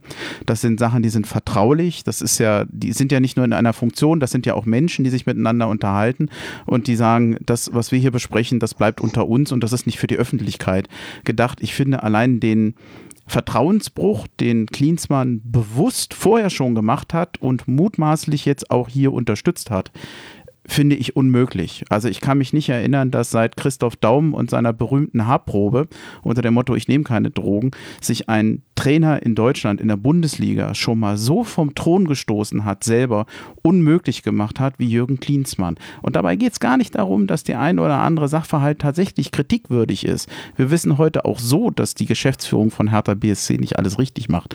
Aber ich finde, das ist keine Art. So, jetzt habe ich mich mal aufgeregt. Wollt ihr mich wieder bremsen? Überhaupt nicht. Mach von mir aus ruhig weiter damit. Also ist ja alles richtig, was du sagst. Ja, ich, ich habe mich noch nicht in Rage geredet. Ich hoffe, es ging ja. noch. Ah, da kommen wir. Vielleicht kommen wir ja noch. Schaffen wir, schaffen wir.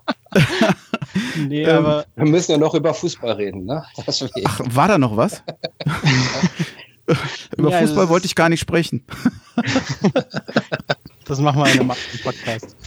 Nee, aber es ist auch, es ist auch wirklich so. Vor allem einfach die, die Frage, warum man sowas machen sollte und ähm, wie, sehr, wie, wie sehr er sich damit auch selbst schadet. Ich gehe mal davon aus, wenn Jürgen Klinsmann auch einen Berater hat, ja, dass er dass da niemand ihm das sagt, hier, du schießt dir hier selbst gerade in, in, ins Knie, ja, weil die Sache mit, äh, dass er über Facebook zurückgetreten ist, dann diese, ja, diese Live, dieser Livestream oder was auch immer er da ange, äh, also es war ja kein Livestream, sondern ja, was er aufgezeichnet hat und dann bei Facebook gepostet hatte, das war schon schlimm genug. Aber das, was er jetzt gemacht hat, das macht ihn absolut unglaubwürdig und untragbar für für eigentlich insgesamt für seine Zukunft. Ich weiß jetzt nicht, wie das international dann aussieht, weil er hatte ja mal gesagt, dass er kurz davor war, glaube ich, Nationaltrainer von Bolivien zu werden oder sowas.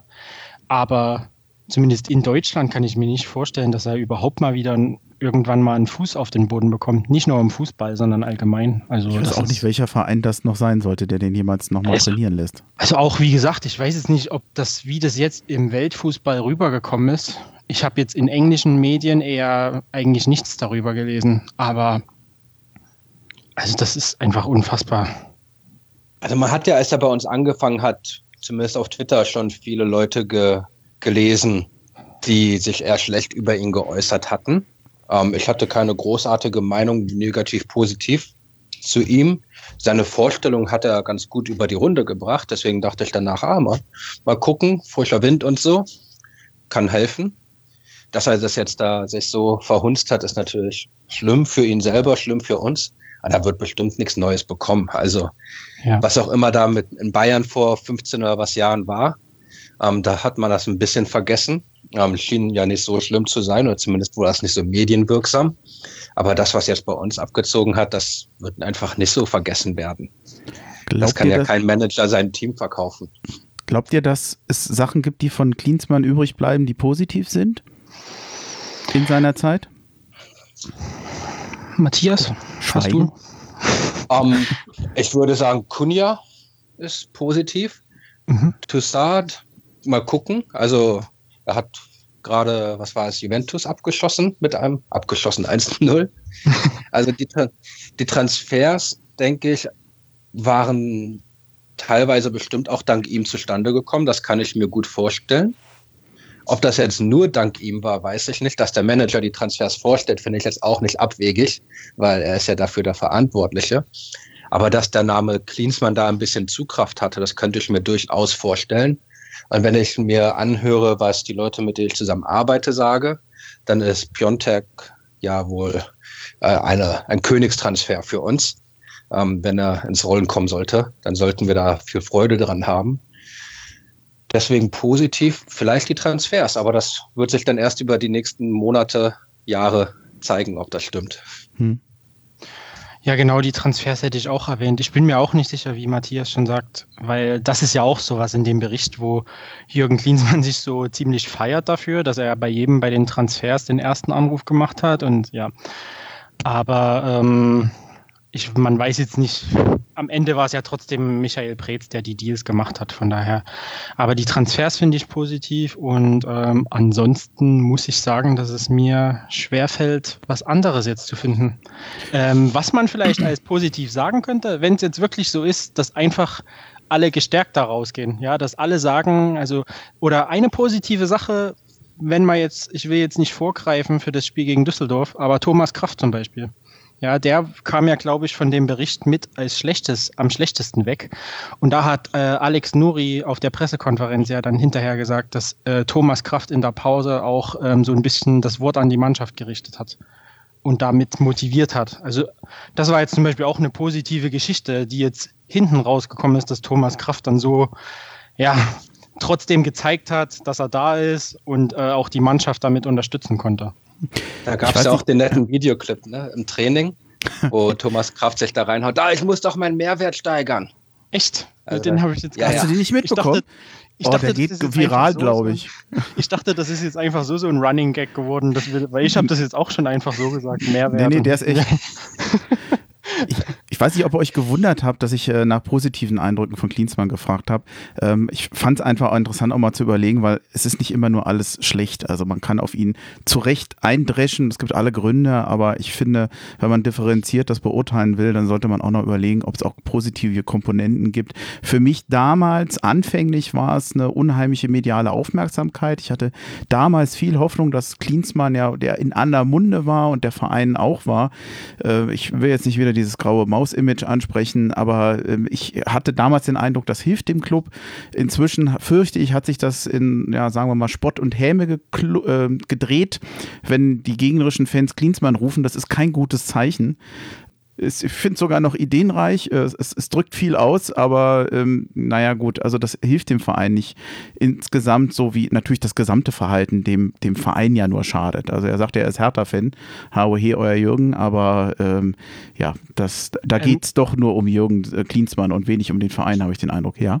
also was ich da nochmal sagen würde, dass er da so drauf rumgeritten hat vorher, dass auch für seinen, wegen seinem Vater er sich immer für Hertha interessiert hat. Und dann so einen Abgang hinzulegen, also da muss ich mir, würde ich mir auch sagen, also das ist so, das finde ich so schäbig einfach. Also da sieht man auch, dass nicht mal das irgendwie glaubwürdig war jetzt im Nachhinein. Ich finde es einfach unterste Kanone, was er da, was, wenn man das alles so jetzt rückwirkend betrachtet, auch was er am Anfang gesagt hat. Ich würde gerne noch eine Sache erwähnen wollen, weil ich finde, die sollte man fairerweise auch erwähnen. So wie Hertha unter Klinsmann gespielt hat, das war natürlich im Punkto Offensivspiel teilweise nicht mehr zu ertragen aber wir haben tatsächlich unter ihm Punkte gemacht. Äh, mit einer deutlich stabilisierteren Abwehr, stabiler als wir sie jetzt zuletzt gesehen haben.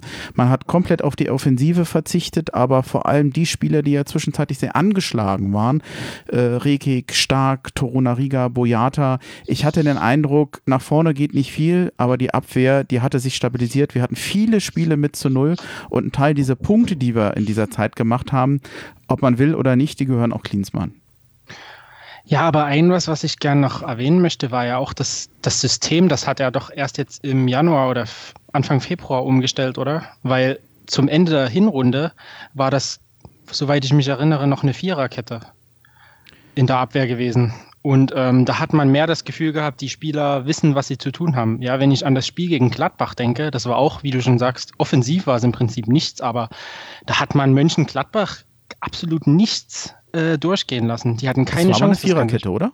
Genau, das war eine Viererkette. Ich verstehe mhm. nicht, warum dann ähm, ähm, jetzt zu Beginn der Rückrunde das System umgestellt wurde, wie zum Beispiel dann eben, was war denn das dann, 3-5-2 oder also, Vor allem unter Nuri hatte, der hat ja erstmal die Dreierkette dann fortgesetzt oder wieder, wieder zunächst Genau, aber gegen, gegen Mainz war das ja auch schon. Und zuerst hat das, glaube ich, probiert auf Schalke im Pokalspiel. Hm. Ja. Aber, aber wie der, zu, zu, zum Ende der Hinrunde, die Spiele, da war das eigentlich okay. Darum konnte ich das jetzt nicht so ganz nachvollziehen. Ja. Ich gucke gerade auf die Uhr. Ähm, ich glaube, das wird eine lange Folge heute. Ich Frage Echt? mal in die Runde. Wollen wir mal eine Minute kurz Pause machen? Mal was, äh, ein Glas Wasserchen, Wässerchen trinken und dann geht's gleich weiter. Wäre das okay für euch? Klar. Machen wir. Ja, dann machen wir das kurz und wir hören uns in drei Sekunden weiter.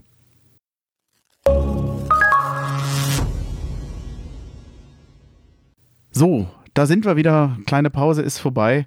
Und ich würde ganz gerne noch eine Jingle nachholen. Die haben wir nämlich vorhin, oder die habe ich vorhin vergessen, als es um Jürgen Klinsmann ging, weil die mir so sehr aus dem Herzen sprach. Also hole ich sie jetzt nach. Das geht ja gar nicht. noch Ergänzung von euch? Treffen zusammengefasst. Ja, genau. Guter Schlusspunkt ja. unter das Thema.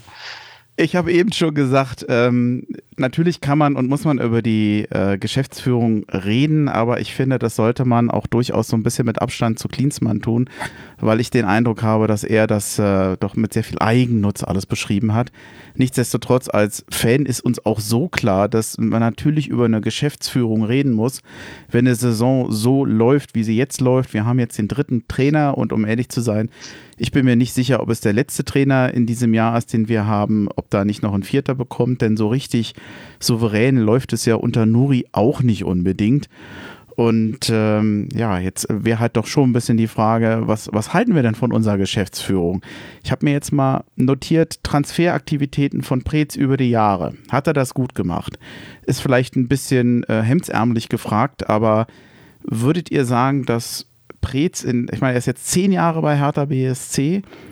Am Anfang sind wir zweimal abgestiegen, dann haben wir eine verhältnismäßig gute Zeit unter äh, Dardai gehabt. Ähm, ich hatte den Eindruck, er hat sich über die Jahre so ein bisschen verbessert, aus sportlicher Hinsicht, das, was er äh, da verpflichtet hat. Aber wir, wie würdet ihr ihn sehen? Wie würdet ihr ihn bewerten wollen? Ich weiß nicht, wer anfangen möchte. Matthias, du kannst ruhig anfangen, wenn du möchtest. Okay. Ähm, wie hieß es früher immer, Transfers Kanada lange? Ähm, ich, ich denke insgesamt gesehen, ich habe da letztens irgendeinen Artikel gelesen, also jetzt diese Saison ausgenommen, hat er einen Transfermehrwert von etwas über 30 Millionen Euro erzeugt, nicht wahr? Du, du hast nicht Transfermehrwert also gesagt eben, oder? ich, natürlich. Das ist Neudeutsch, oder? Das sagt man heutzutage so. Ja. Okay, sorry, ich habe dich unterbrochen. also, ich meine, normalerweise werden nie alle Transfers Knaller sein. Ich denke, das ist bei keinem Manager der Liga so. Das ist auch vielleicht nicht unbedingt die Erwartungshaltung. Ich denke, äh, Spielertransfers sind ein bisschen so wie in Startups investieren. Ähm, manche funktionieren deutlich besser als andere und man muss eben aufpassen, dass man insgesamt auf der Plusseite rauskommt. Finanziell ist er auf der Plusseite. Sportlich kann man sagen, dass es vielleicht doch eher an der defensiveren Seite liegt in Sachen schneller Entwicklung, sondern eher auf Stabilität ausgelegt. Wie viel davon an den Dieter Höhnes Jahren hängt, also in den ersten Jahren bestimmt einiges. Fünf Jahre später oder sowas, sechs Jahre später, als sich das dann schon äh, so gegen eine schwarze Null tendiert hat, mehr oder weniger, glaube ich, öfter mit KKR, was das da war dann könnte man vielleicht auch mal probieren, aggressiver zu sein. Aber ich habe den Job nie gemacht. Aber ich denke, transfermäßig für Spieler war er okay. Trainer eine andere Geschichte. Ja, zu, zu, den Trainern kommen wir gleich. Wenn es um den sportlichen Erfolg geht, um die sportlichen Möglichkeiten, du hast es schon erwähnt, Michael Preetz hatte seit der, äh, seit der Höhnes nicht mehr da ist, ja wirklich ein, ein schweres Erbe angetreten, vor allem finanzieller Hinsicht. Bis KKR kam, hat er eigentlich immer, ich sag mal, knapsen müssen. Und äh, man kann jetzt natürlich sagen, Mensch, die beiden Abstiege waren vielleicht eine Folge dessen. Er hatte danach eine gewisse Stabilität erreicht. Aber was ich mich immer ein bisschen frage, man kann natürlich jetzt nicht wissen, hätte das jemand anders gemacht, würde Hertha besser dastehen. Das weiß kein Mensch. Was man vielleicht versuchen kann, ist einfach mal zu vergleichen, wie haben sich andere Vereine mit einer ähnlichen finanziellen Ausstattung geschlagen. Und da fällt mir sofort Eintracht Frankfurt auf, was die in der Zwischenzeit in den letzten Jahren geschafft haben. Da denke ich an Gladbach, die sicherlich als Verein größer sind, die einfach auch eine, viel, viel mehr Mitglieder haben. Aber wo ich denke, aus finanzieller Hinsicht haben die eigentlich aus ähnlichen Möglichkeiten viel, viel mehr gemacht. Die haben mal so diese, diese Sprünge nach oben gemacht, besonders gute Leistung. Die haben Titel zum Teil geholt, währenddessen Hertha ja immer nur aufgefallen ist, wenn es gut lief, waren sie Mittelmaß. Wenn es schlecht lief, ging es nach unten und sie sind abgestiegen. Die Vereine haben gezeigt, dass man es besser machen kann. Müsste man vor dem Hintergrund nicht sagen, dann ist es eigentlich zu wenig, was Preetz geliefert hat? Da würde ich sofort einfach zustimmen, komplett. Ja, also ich hätte auch sofort das Beispiel Eintracht Frankfurt genommen. Ähm, da sieht man eben auch, was bei Eintracht Frankfurt so mich so beeindruckt hat, war in den letzten Jahren auch, es sind immer wieder Schlüsselspieler gegangen. Dann ist Nico Kovac gegangen und trotzdem hm. lief, lief das weiter, ja. Es ging trotzdem weiter. Ähm, das kann man auch nicht immer so erwarten, aber das war auch sehr beeindruckend. Und bei Hertha, wie du schon sagst, ist wirklich ein, eigentlich, dass wir freuen. Also wir sind jetzt ja mittlerweile so, dass wir gesagt hätten, ähm, ja, wäre es nur wieder so, wie es früher war, vielleicht, ja, unter Dardai, dann ist es halt da, weiß ich nicht, siebte bis zehnte Platz gewesen. Aber es ging wenigstens alles seinen in ruhigen Gang, sage ich mal. Ja, Matthias, du hattest eben, oh, dann habe ich dich unterbrochen. Wolltest du noch was sagen? Nee, nee, war, war okay. Matthias, du hattest ja eben die Trainer genannt. Ähm, es gab viele Trainer unter Preetz. Ich, ich stelle mal eine gemeine Frage. Was waren denn für dich erfolgreiche Trainerverpflichtungen unter Preetz? Du darfst überlegen. Wahrscheinlich muss man auch ein bisschen überlegen. Mir fielen drei ja. ein. Jetzt außer Queensmann natürlich, ne? Ähm, Dardai, yeah. also eigentlich würde mir hauptsächlich Dardai einfallen. Ja. Vielleicht auch, weil der Rest schon länger dann zurückliegt. Ähm, wer waren eigentlich bei unseren Aufstiegen dabei? Äh, Luhukai und helfen. Bubble. Luhukai, ja okay, ja, Bubble, okay, den nehmen wir mal separat aus. äh, Luhukai war bestimmt für seine Zeit erfolgreich. Bubble ja sportlich ja. auch. Ich meine, wenn man jetzt mal das äh, vergisst, was da nachher noch passierte, äh, auch mit ihm gelang ja der Aufstieg. Ja. Ähm, das Ding ist, und da, da weiß ich nicht, ob das an den Trainern liegt, an den Spielern, die verpflichtet worden sind, oder ob Klinsmann zum Teil mit seinen Lethargiegeschwafel teilweise recht hat. Hertha verliert er nicht erst seit dieser Saison oder seit letzter Saison alle Schlüsselspiele. Also jedes Mal, wenn wir eine Chance hätten, vielleicht oben reinzurutschen bei einem relativen Mittelmaßspiel, wir müssten nicht irgendwie einen Top-Gegner schlagen, schaffen wir es, das Spiel zu verlieren. Mhm. Und das war bei jedem Trainer der Fall. Das Selbstzufriedenheit, ne? Ja, und ich weiß nicht, wo das herkommt. Also ich weiß nicht, ob man da sagt, dass die Trainer alle falsch waren, ob es einfach an der Mannschaft liegt, dass sie ich, ich mag nicht sagen, dass sie nicht wollen, sie wollen bestimmt, aber dass sie einfach dann immer Angst haben, wenn es zu der Situation kommt, dass aus Erwartung schon wissen, dass es sowieso nichts wird, weil sie könnten irgendwas schaffen. Bisschen so wie PSG derzeit, nicht wahr, mit Champions League. Es ist eine auffällige Konstante über die Jahre, obwohl Trainer und Spieler gewechselt haben. Es ist ein, ein Etikett des Vereins geworden, hat man den Eindruck. Ja, stimmt. Ich muss auch sagen, was mir in meiner Zeit, in der ich Hertha verfolgt habe, über so viele Jahre bewusst geworden ist, dass die, sie haben wirklich immer Probleme damit, selber das Spiel zu machen. Also es, es gibt vielleicht mal eine Phase, wo das anders ist, wo sie auch selber gegen, ja, gegen Abstiegskandidaten auch mal drei, vier Tore schießen können. Aber es ist immer das, es gibt eigentlich immer eine Chance, dass sie vielleicht gegen Dortmund oder Bayern mal einen Punkt holen oder sogar gewinnen. Und dann sind es Spiele gegen Mannschaften, wo man das nie erwarten würde, wo sie sich so schwer tun und äh, vielleicht so, gut, okay, jetzt haben sie sogar gegen Köln 5-0 zu Hause verloren, aber davor auch Mainz und das sind eigentlich Spiele, wo man vorher sagt, das sind jetzt die Spiele, wo Hertha mal die Chance hat, hm. ähm, ein Statement zu setzen. Und das schaffen sie einfach immer nicht. Ja, das ist. Auch ein Statement setzen, aber das ist genau das Gegenteil von dem, was man hören will oder sehen will. Wie meinst du das jetzt? Naja, Statement gegen Mainz, ja, das, man kann gegen Köln, was war auch ein Statement, aber ein anderes, als wir uns wünschen würden. Ja, Nicht genau, erfolgreich, natürlich. sondern das genau. Gegenteil davon. genau, also und das, da war es jetzt nicht nur so, dass, da war es natürlich jetzt nicht nur so, dass sie nicht geschafft haben, das Spiel zu machen, sondern dass sie einfach von, von Anfang bis Ende unterlegen waren. Aber ja, das war auch früher schon so, da kann ich mich noch an Spiele erinnern, selbst noch vor Preetz Zeit, also unter Falco Götz zum Beispiel war das schon so und dann unter Dada ja auch, das war eigentlich die Spiele, wo du das Gefühl hattest, jetzt jetzt könnte, jetzt müß, muss, müssen sie mal einen richtigen Sieg raushauen und dann war es halt 0-0 oder ein 1-0 oder ja, wo sie sich immer schwer, schwer getan haben.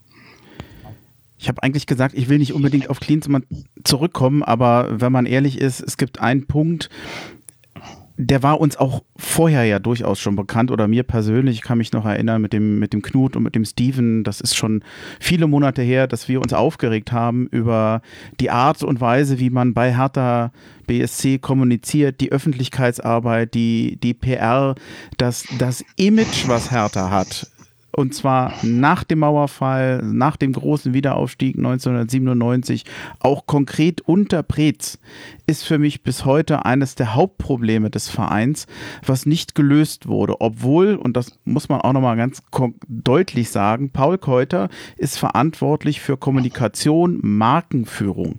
Michael Preetz ist nicht nur für den Sportbereich, sondern für Kommunikation und Medien verantwortlich. Und da frage ich mich, wenn die schon das so in ihrer Geschäftstätigkeit, wenn auf der, auf der Homepage von Hertha BSC kann man das lesen, das ist deren Aufgabe. Dann frage ich mich allerdings, wieso es dem Verein bisher nicht gelungen ist, das mal in den Griff zu kommen, zu bekommen. Ich finde das nach wie vor nicht zeitgemäß, was Hertha da macht. Bin ich zu streng oder ähm, seht ihr das anders? Beziehungsweise seht ihr es anders? Also ich würde komplett zu. Ja, das war auch, das, das erinnert mich wieder an den einen Punkt, den ihr vor, ähm, als du mit den Exilhertanern in Amerika gesprochen hast. Hm. Solche Sachen zum Beispiel, dass eben Hertha, ja, dass sie unbedingt äh, das machen mussten, dass sie fürs Trainingslager in die USA fahren, aber dann vor Ort zum Beispiel einfach nichts machen, um irgendwie mal den Leuten vor Ort den Verein vorzustellen. Ja, das sind so, das sind so Sachen, die eigentlich so offensichtlich für mich persönlich wären, wenn ein Verein irgendwie mal ins Ausland geht. Aber dass, dass sowas zum Beispiel nicht gemacht wird, aber und, und dann aber, dass immer die gesamte Geschäftsführung eigentlich dabei ist. Ja, das, ich komme da auch nicht so richtig mit. Also manchmal frage ich mich echt, gut, die haben ihre, ihre Aufgaben, die sie übernehmen, aber oftmals ist es echt ein bisschen auch verwehrend, wer überhaupt für was zuständig ist. Ähm, also als, als der Marcel das damals über Florida erzählt hat, über das Trainingslager, da ging es ja zum Teil, dass eben der Eintracht Frankfurt zum Beispiel einen Stand hat für Fans, die haben da Luftballons genau. verteilt und sich präsentiert. Und Hertha hat gemacht, gar nichts.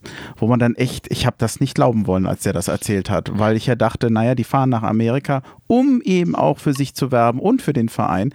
Und dann kommt das, ich, ich habe das nicht zueinander bringen können. Ich verstehe es nicht. Ja, und auch vor allem, dass, also was war dann der Sinn hinter dem Trip? Ja, nur um, in, um für das Trainingslager brauchst du ja nicht nach Amerika fahren. Ich hatte da schon gedacht eigentlich, dass es darum geht, äh, auch den Verein ein bisschen vorzustellen. Mhm. Und wenn man schon die ganze Mannschaft und die ganzen Mitarbeiter mitnimmt, was, was das dann für Kosten schon sind, und dann, wie eben Eintracht Frankfurt das gemacht hat, einen Stand hinstellen, das, das kostet doch nichts für, also im Vergleich zu den anderen Kosten, die man sowieso schon hat, ja äh, ist es ja dann auch kein jetzt so großer Aufwand, da vielleicht einen kleinen Fanstand zu machen, Luftballons zu verteilen oder ja, also das ist, ist unverständlich. Matthias, von dir noch was? Sonst würde ich nämlich die nächste Frage also stellen. Aber ja, ich kann da nur komplett zustimmen. Ich weiß nicht, was Paul Keuter macht. wofür er geholt worden ist. Also ich habe keine, keine positive Veränderung in irgendeiner Art wahrnehmen können, seitdem er da ist. Was? Er liefert Material für die Ultras für Banner. Aber ne, Immerhin. Ich weiß nicht, ob das seine Hauptaufgabe sein sollte. Ich hatte ja auch immer wieder mitbekommen, wie, wie ein, ein Paul Keuter zum Teil bei Journalisten gesehen wird und die Ablehnung und die negative Bewertung, die ich da mitbekommen habe, zum Teil wieder gesehen wird. Das hat mich echt erschrocken. Ich habe lange wirklich gedacht, naja, da haben sich vielleicht einige Fans so ein bisschen einen Narren an dem gefressen, dass sie den nicht mögen. Äh, und wusste nicht so richtig, ob das eigentlich angemessen ist, aber es, das, was ich von allen Seiten an Feedback so mitbekomme, ist so negativ, dass äh, mir das eigentlich Angst macht. Denn es ist ja jemand, der sozusagen in der offiziellen Kommunikation des Vereins eigentlich unangefochten ist. Nach wie vor. Oder habt ihr was anderes mitbekommen? Nein. Nein. Also, gut, okay. Preetz ist ja auch, Preetz ist auch für Kommunikation zuständig, stimmt's? Ja. Genau, also die beiden, also ja, kein Jetzt, Kommentar. Wenn, wenn man der Meinung ist, dass äh, man das trennen sollte, dass man vielleicht der Meinung ist, er soll sich mehr auf Sportliche beziehen, vielleicht im Team mit anderen, um da nicht so allein unterwegs zu sein und der Kommunikationsbereich vielleicht von jemand anderen äh, vertreten werden sollte. Jetzt ist ja immer die große Frage, man kann unzufrieden sein, aber wer macht es denn besser? Äh, bisher wird also erstens, was muss passieren, damit sich etwas ändert? Da glaube ich, da wird sich nicht viel äh, ändern. Gegenbauer ist Präsident. Gegenbauer, ich sage mal, protegiert Preetz in den letzten Jahren auch unter den Eindrücken der Abstiege. Er wird wahrscheinlich wiedergewählt werden, weil es gar keine anderen Gegenkandidaten gibt. Dann geht doch eigentlich das weiter so wie bisher auch und es ändert sich gar nichts. Das, ich finde das eher deprimierend. Ich muss aber auch zugeben, ich habe wirklich nicht jemanden parat, der, von dem ich sagen würde, der macht es auf jeden Fall besser. Mit Ausnahme vielleicht von Axel Kruse, den ich im Punkto Kommunikation und Medien sehr gerne hätte bei Hertha BSC. Der hat mir letztens beim Doppelpass wieder so gefallen bei Sport 1. Der war engagiert, der war wirklich mit dem Herzen für Hertha dabei. Das ist ein sympathischer Typ und vor allem, er blieb immer sachlich. Und den Tag beim, beim äh, Sport 1 Doppelpass, da waren genug Leute, die hatten keine Ahnung. Warum auch immer die da gesaß, gesessen haben. Die haben über Hertha so einen Unfug erzählt. Ich war so froh, dass Axel Kruse da war. Also mehr als Axel Kruse habe ich nicht zu bieten. Dann macht man mir mal ein paar Gegenvorschläge. Meinst du jetzt äh, in Bezug auf Kommunikation oder für den Managerposten? Sowohl als auch. Also ich persönlich muss sagen, dass ich, äh, es tut mir leid, dass ich jetzt mit dem Thema wieder anfange, aber ich persönlich bin dafür, ähm, für das Modell aus, aus England. Das ähm, für die sportliche Seite, dass es eine Person gibt, der Cheftrainer und Manager und mhm. eben auch die Spieler. Ähm, und ich denke, dass das für Hertha auch in dem Sinn positiv wär, äh, wäre, wenn man jetzt so vorausschaut, weil sie wollen ja auch ähm, Spieler, sagen wir mal, etwas namhaftere Spieler vielleicht anziehen oder ja, dann ist es eben auch wichtig und, und dann ist es wichtig, dass du auch einen Trainer hast, dass du jemanden, der, der auch wirklich ähm, bekannt ist und vielleicht nicht bekannt ist, aber jemanden, der auch Kontakte hat zum Beispiel. Und ähm, so ein Trainer, es wird schwer, so einen Trainer einzustellen, solange ähm, Preetz da noch da ist. Da muss ich sagen, dass ich das, dass ich das auch so sehe. Um, ähm, was ich bei der um auch ein bisschen weiter zurückzugreifen, auf bei der PK von Windhorst gegen Bauer und Preetz, dass Windhorst die ganze Zeit die Zusammenarbeit mit Herrn Gegenbauer gelobt hat, dass er das Wort von Herrn Gegenbauer hat und so weiter. Er hat Preetz sehr, sehr wenig insgesamt erwähnt. Ähm, das fand ich insofern interessant, weil es zeigt eigentlich, dass für ihn Gegenbauer der Counterpart ist. Mit dem, mit dem macht er den Deal. Und dass er Preetz nicht erwähnt, zeigt da schon, dass er vielleicht nicht so der größte Anhänger von ihm zwangsweise ist. Äh, zumindest hatte ich ein bisschen so den Eindruck. Ähm, was Daniel meinte mit dem englischen Modell. Wie viele deutsche Trainer haben wir auf dem Markt, die uns wirklich weiterhelfen können? Ob jetzt Nico kommt, ich kann es mir nicht wirklich unbedingt vorstellen. Ich glaube, nachdem er da bei Bayern vielleicht im öffentlichen Auge jetzt teilweise versagt hat, dass er sich vielleicht lieber eine Position sucht, wo nicht vorher erstmal neun Monate Krise war. Zumindest wäre es keine schlechte Idee für ihn selber. Und wenn man dann einen großen, gestandenen, teuren, international anerkannten Trainer haben möchte, dann werden die meisten davon wahrscheinlich das englische Modell bevorzugen, weil sie das gewohnt sind von ihren vorherigen Anstellungen. Und so könnte ich mir vorstellen, dass Preetz dann vielleicht doch teilweise Kompetenzen abtreten muss, aber weiter im Verein bleiben kann und vielleicht so ein bisschen sein Gesicht wahren kann. Ähm, wäre genau, also eine Möglichkeit. Ich muss auch noch dazu sagen, dass ich auch ähm, mittlerweile mehr dafür bin, dass Hertha sich auch äh, außerhalb vom Verein mehr umschaut. Ja, wir haben das jetzt mit den Trainern gesehen, mit Czovic zum Beispiel. Äh, das war wieder so die Lösung, dass man halt, ja, also ich muss sagen, als Czovic angestellt wurde, man denkt immer sofort, okay, das ist jetzt wieder die Lösung innerhalb vom Verein. Trotzdem war ich eigentlich relativ positiv diesbezüglich. Aber dann, je länger das ging, hatte ich eigentlich auch das Gefühl, dass Czovic äh, der Sache gar nicht gewachsen war. Und wo ich mich echt frage, also Michael Preetz verbringt, hat wahrscheinlich so viel Zeit mit ihm verbracht vorher. Und dass er dachte, dass er dafür der Richtige wäre, jetzt äh, die Cheftrainerposition zu übernehmen. Da frage ich mich schon, ähm, wie das überhaupt dazu gekommen ist. Und ähm, auch wenn man eben diese ganzen Kommentare hört, einige Sachen werden sicherlich auch so sein, dass es bei Hertha vielleicht Sachen gibt, die ja veraltet sind, nicht nur in der Kommunikation. Und dann finde ich es gerade wichtig, dass man auch Leute von außen reinholt. Das kann, das muss jetzt nicht unbedingt nur wegen Trainer oder Manager sein äh, oder genau also wegen dem wegen der sportlichen Seite, sondern das kann auch so sein wegen Sachen, äh, wegen Kommunikation. Da muss man nicht unbedingt jemanden ähm, holen, der jetzt schon im Fußball tätig ist. Ja. So sehe ich das zumindest. Ja. Ich fürchte, dass wir bei diesem ganzen Thema wahrscheinlich bis zur Mitgliederversammlung im Mai warten müssen und vor allem auf die sportliche Entwicklung von Hertha BSC. Äh, ich hoffe vor allem, dass wir dem Abstieg entgehen können. Ich muss sagen, die Auftritte der letzten Zeit machen mich nicht unbedingt optimistischer. Mach mir da inzwischen eher Sorge, aber ähm, ich fürchte bei diesem Thema Geschäftsführung, wenn es neue Fakten gibt, dann kann es die meines Erachtens nur auf der Mitgliederversammlung geben. Und ich vermute, dass da auch sehr viel Feedback kommen wird zu Michael Preetz und das wird sehr unangenehm werden. Es würde mich wundern, wenn es anders wäre. Ja, das, ich glaube, die Reaktion war schon bei der letzten Versammlung Deut äh, deutlich anders als sonst. Ja, ja, ja genau. Aber was ich euch nur mal ganz kurz, ich habe nämlich hier mir die Liste aufgemacht bei Transfermarkt bezüglich Trainern, die ähm, verfügbar sind. Deutsche Trainer, die vorher in der ersten Bundesliga tätig waren. Äh, das sind jetzt, und genau, das sind hier, glaube ich, nur fünf, die erwähnt sind. Das sind Heiko Herrlich, Bruno Labadia, André Breitenreiter, Sandro Schwarz und Markus Weinte. Ich weiß jetzt nicht, ob da überhaupt was dabei wäre für Hertha, aber Heiko Herrlich, hat den, Heiko Herrlich hat den höchsten Punkteschnitt, 1,64. Aber ist natürlich auch schon seit Dezember 2018 äh, raus aus dem Geschäft. Nur, also das wollte ich nur mal so mit erwähnen. Mhm. Ähm, ich würde dann ganz gerne zum nächsten Punkt kommen.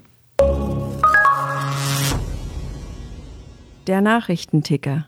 Was ist seit der letzten Folge passiert?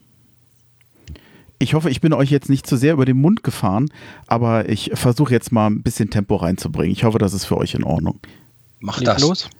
Ja, okay, das, das ist ähm, die Aufforderung zum Weitermachen. Wird der kürzeste Nachrichtenticker, den wir jemals hatten den, die Rest der Nachrichten, die hat man nämlich eigentlich schon in den anderen Punkten mit drin.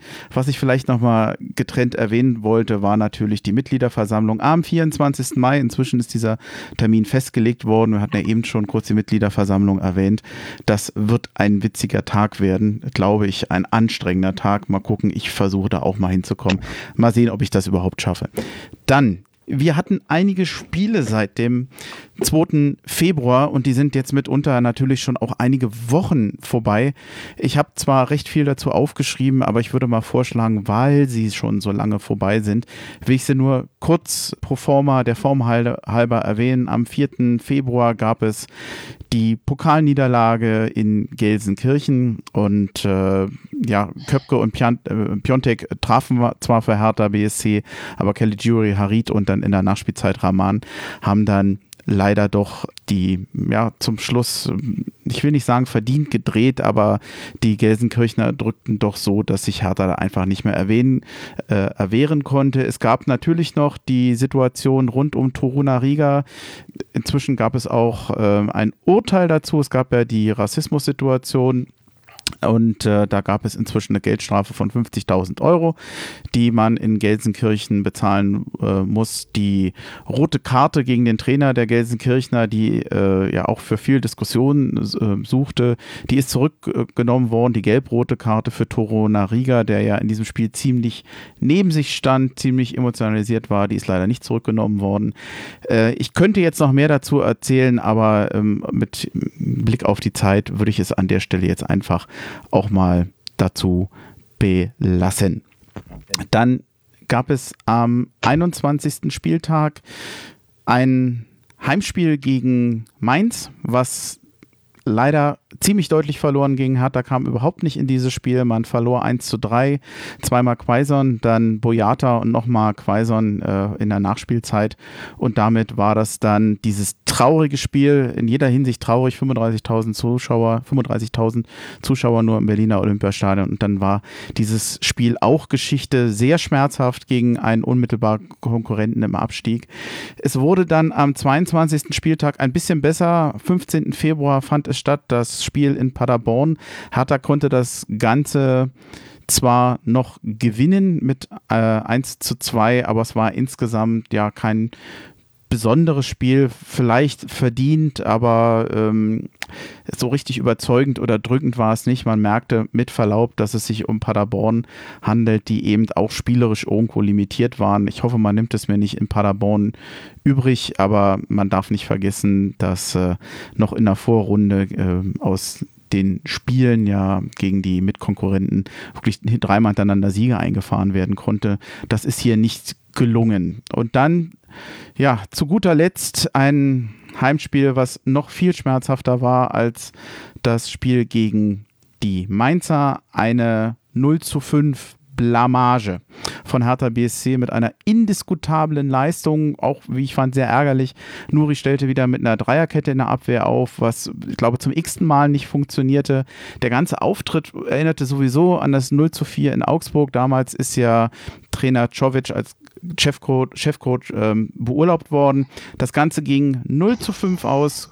Zweimal Cordoba, zweimal Keins, einmal Uth. Und ich glaube, für jeden, der da im Stadion war oder für jeden Hertha-Fan, also wirklich ein, ein neuer Tiefpunkt von Hertha BSC in dieser Saison. Jetzt habe ich das ziemlich durchgepeitscht. Habt ihr von eurer Seite noch was zu diesen Spielen, bevor wir zum Düsseldorf-Spiel kommen? Jetzt traut er euch nicht mehr. Ähm, ich möchte eine Sache nicht genau zum Spiel von ähm, zum Spiel gegen Köln, sondern mehr mhm. die Pressekonferenz von Alex Nuri hinterher. Da ist er mir, um ehrlich zu sein, ziemlich negativ aufgefallen, weil ich fand, dass er wirklich, er hat es nicht direkt gesagt, aber er hat immer so die Spieler, er hat immer erwähnt, wie die Spieler sich präsentiert haben und so weiter. Ich glaube, jeder von uns hat gesagt, es hat auch was mit der Taktik zu tun, dass die Spieler und dass die Spieler nicht wirklich wissen, was sie zu tun haben. Und ähm, er hat das für mich mehr so aussehen lassen, als ob das nur um die Spieler ging. Aber ich muss auch sagen, dass viele der Spieler, wie zum Beispiel Wolf oder äh, Mittelstädt, ich fand jetzt nie, dass die sich irgendwie hängen lassen haben, dass die ähm, nicht alles gegeben hätten. Es war für mich mehr das, dass die einfach nicht wissen, was sie auf ihrer Position zu tun haben. Ja. Matthias, von dir noch was? Aber würde ich wirklich so zustimmen. Also bei vielen von den Spielern sah es so aus, als ob sie wollen, bloß einfach nichts hinbekommen haben. Und da es ja alles Fußballer sind, muss man fragen, warum ist das so? Ja, vor allem eine Frage, die sich ja jetzt bei dem Düsseldorf-Spiel wahrscheinlich auch irgendwie gleich nochmal stellt. Mhm. Soll ich zu dem Düsseldorf-Spiel gleich mal kommen? Ja. Machen wir. Okay. Wie war das Spiel von Hertha BSC? Daniel, du hast noch nicht gefragt, wer die Stimme ist. Das hast du ja zwischendurch mal in der Pause gemacht. Du kannst jetzt noch mal fragen, du weißt die Antwort. wer ist denn die nette Stimme, die hier immer zwischendurch kommt? Das bleibt ein mysteriöses Geheimnis, man weiß es nicht. Ich will hier Klingt mal so auf jeden Fall sehr sympathisch, muss ich das sagen. Das finde ich auch. ein bisschen Legendenbildung. Man weiß nicht, wer es ist. Ist es äh, eine Spielerfrau? Ist es Jürgen Klinsmann mit verstellter Stimme? Ich lasse alles offen, ich lasse alles gelten. Ihr könnt mitraten. Ich bin sehr gespannt, ob welche Gerüchte es noch gibt. Das war als Jürgen, bevor Lars Windhorst angerufen hat, um zu erzählen, dass sein Sohn nicht zurück zu Hertha kommen darf. Du meinst, er hat einen Tritt zurückbekommen Lars! wahrscheinlich. Ja, ja. Gut, soweit zur Legendenbildung. Ich versuche jetzt mal wieder den Dreh zu bekommen zu diesem Düsseldorf-Spiel, bei dem ich immer noch nicht so richtig weiß, was ich äh, denken soll. Ähm, ich leg mal los. Ich mache jetzt mal noch mal kurz den Alleinunterhalter und ähm, sag mal, wie Hertha da aufgetreten ist, zumindest von der Aufstellung her. Kraft im Tor, schon die erste Überraschung. Klünter, Boyata, Toruna Riga und Rekik in einer Viererkette in der Abwehr. Davor Darida und Schelbrett, dann Luke, Bar Luke Bacchio, Kunja, Del Rosun und Piontek. Also 4-2-3-1. Ich bin ja nicht der große Taktikfuchs, aber 4-2-3-1, das kriege ich noch hin. Nuri stellte auf sieben Positionen um. Das ist viel. Jahrstein spielt für Kraft.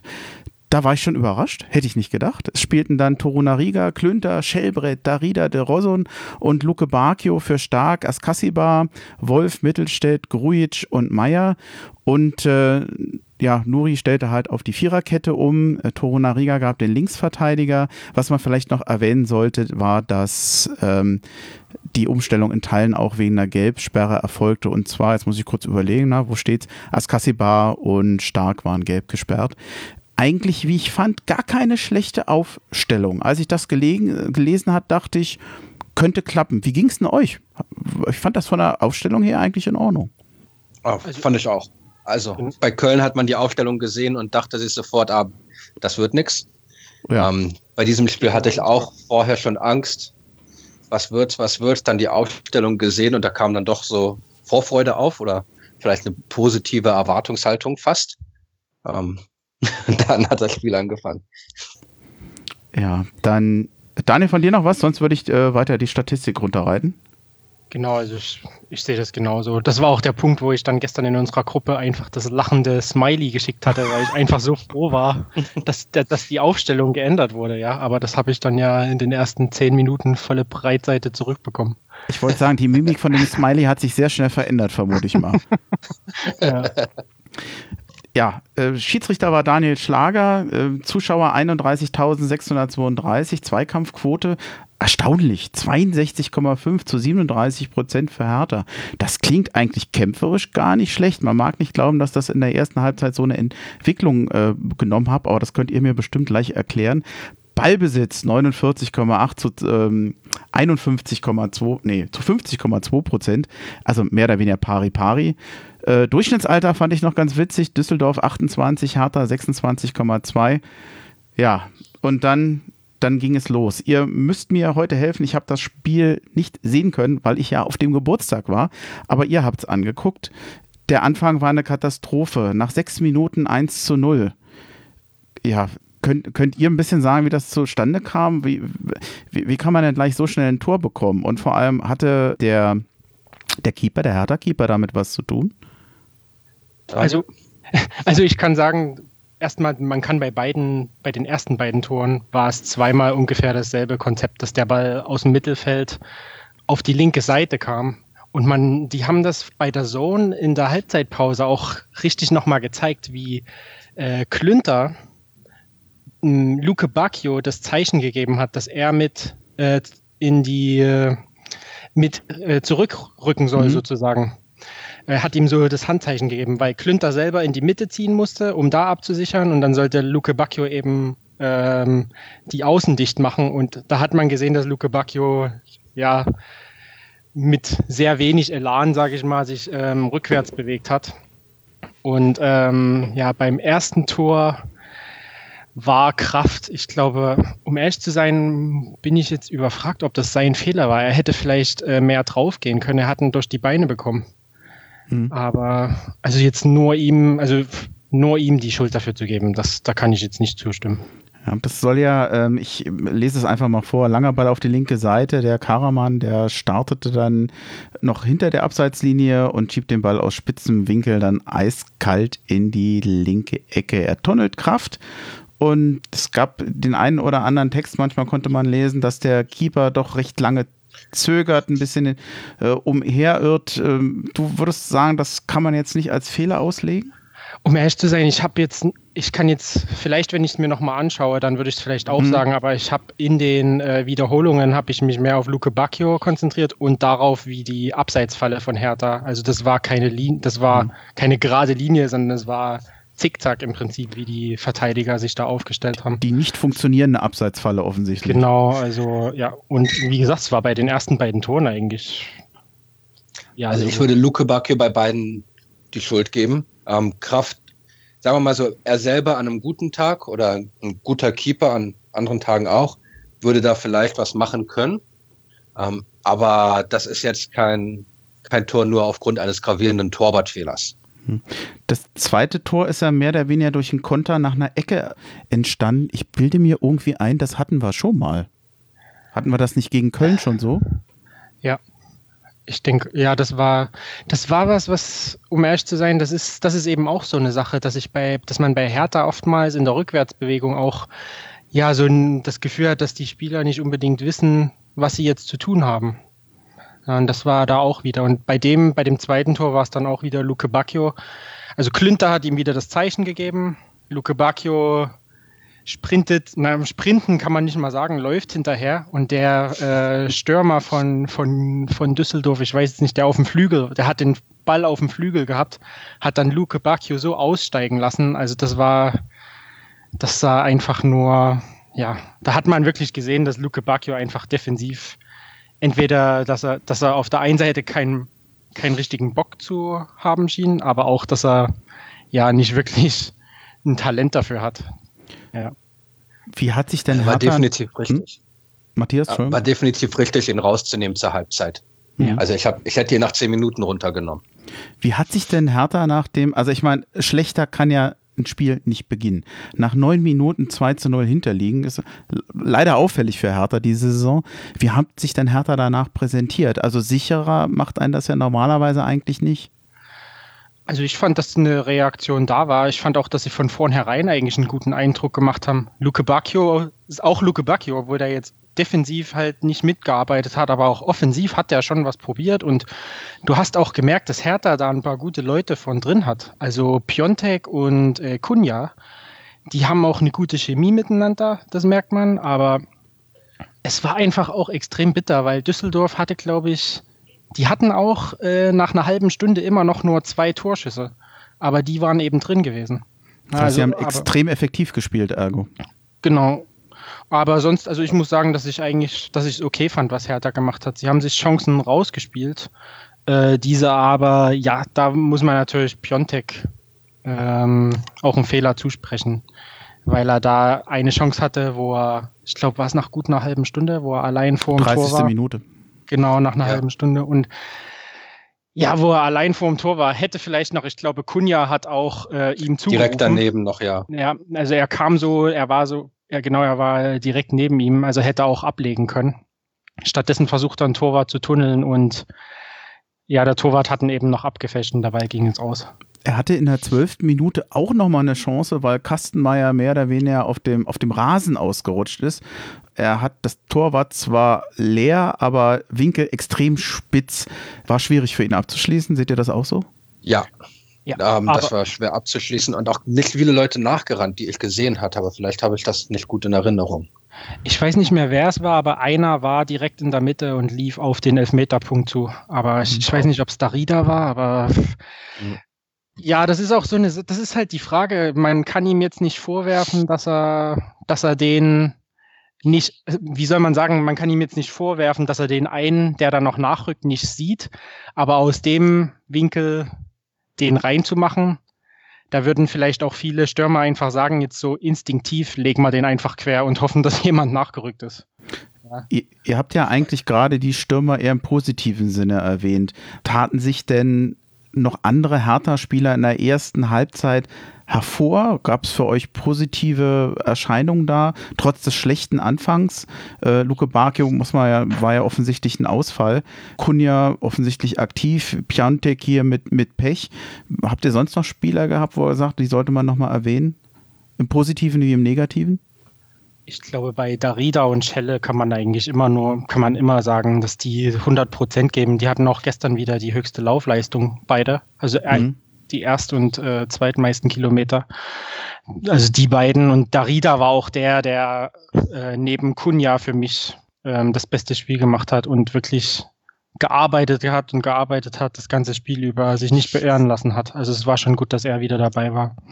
Also seit er wieder richtig fit ist, das ist wirklich ein ein Teamspieler einfach. Er ist ein Laufmonster. Ich mag Darida. Also der muss da bleiben. Ähm, ja. Ich persönlich, jedes Spiel, wenn Toro Nariga spielt, sage ich, der ist gut. Toro Nariga muss immer spielen. Ähm, ich mag den Jungen. Ich denke, er, er probiert immer das Richtige zu machen. In der zweiten Halbzeit, ich weiß gar nicht, was da mit ihm war, weil, weil er war überall nur nicht in der Defensive. Aber da müssen wir noch, ja, können wir gleich drüber reden, was in der zweiten Ach, Halbzeit ja, war. Stimmt, genau. ja. ähm, Del Rosun ist ja ein Spieler, der in guten Spielen, an guten Tagen ein Spiel alleine entscheiden kann. Was mir auffällt, ist, dass er halt keine wirkliche Konstanz hat. Das ist natürlich schwierig in der Saison, wo es sowieso schlecht läuft. Ich finde, er hat in den letzten Spielen bei Hertha nicht mehr das, nicht mehr die Form und äh, die Leistung erreichen können, die er bei Hertha schon gezeigt hat. Er ist jetzt auch hier wieder ausgewechselt worden zur Halbzeit. Zu Recht für euch? Wie hat er gespielt? Ähm, ich sag mal so, er ist nicht negativ aufgefallen, er ist überhaupt nicht aufgefallen. Also ich, ja, da war einfach nichts. Ja. Gut, aber das, das ist, ist ja, das ist ja kein Kompliment. Genau, also dafür, dass, weil er, sag mal so, wenn er ein Abwehrspieler wäre, wäre das was anderes, aber für einen Flügelspieler, ähm, ich muss aber auch sagen, dass das wieder so eine Sache ist, ja, dass er zuerst aus der Mannschaft komplett rausgefallen, äh, also nicht mal am Spieltag auf der Bank saß, äh, jetzt wieder äh, in der Startformation war und dann zur Halbzeit ausgewechselt wird. Also das ist, glaube ich, auch für ihn wahrscheinlich schwer zu verdauen. Also ja. Ich habe mich auch gefragt, richtig war. Das ist die Frage, aber dann muss man sich auch die Frage stellen, ob es überhaupt richtig war, in die Stadtformation, in die Stadtelf überhaupt zu stellen. Also ich meine, gut, ich war nicht beim Training dabei, aber auch das ist wieder so eine Argumentation von Nuri, ja, dass er vor einer oder zwei Wochen nicht mal im Kader war, dann ist er wieder Startelf und dann muss er zur Halbzeit ausgewechselt werden. Ihr hattet eben schon mal, Matthias? De Russon, ich meine, im September war er wieder gut, nicht wahr? Und da haben noch alle drüber geredet. Ja, diese Saison wird dann nicht nur im September gut sein. Generell ist er ein Spieler, der einen Unterschied machen kann. Er ist jung. Ich glaube, es ist noch nicht seine Aufgabe, das Team zu führen. Vielleicht kann das einfach noch nicht, vielleicht kann das irgendwann. Ich denke, wenn das Team funktionieren würde und normalen bis guten Fußball spielen würde, würde er in diesem Team exzellent sein. Aber ich weiß nicht, ob es der richtige Spieler ist für Abstiegskampf. Ja, na, sagen wir, doof wäre es, wenn wir jetzt nochmal auf September warten müssten. Das wäre mir persönlich zu lang. ja. Äh, Thomas Kraft, Daniel, hattest du das vorhin erwähnt, soll sich ja in der Halbzeit hervorgetan haben durch eine Ansprache. Äh, hattest du gesagt vorhin, ne? Das hatte Alex Nuri, habe ich vor uns noch, bevor wir angefangen haben, kurz äh, von der Pressekonferenz gehört. Äh, er hatte das erwähnt. Genau. Finde ich gut, finde ich bemerkenswert. Ähm, ich finde das auch in Ordnung. Das muss auch nicht, ich habe manchmal gelesen, naja, äh, für sowas ist doch eigentlich ein, ein, Trainer da. Ich glaube, nein, ist er nicht nur. Jeder darf mitmachen. Das ist ein Team, das ist eine Mannschaft und die, da, da gehört ein Trainer mit dazu. Aber ich finde, jeder, der Gutes tun kann und der, der nochmal wachrütteln kann, darf das tun.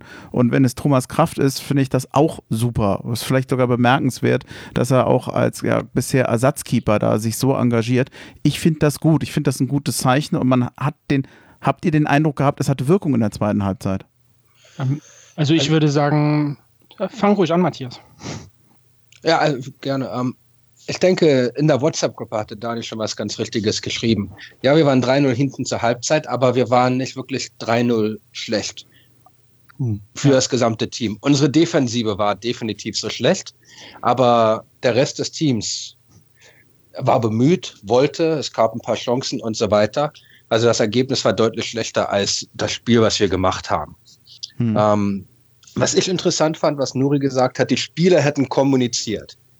Was erstmal so klingt, als ob der Trainer nichts gesagt hat.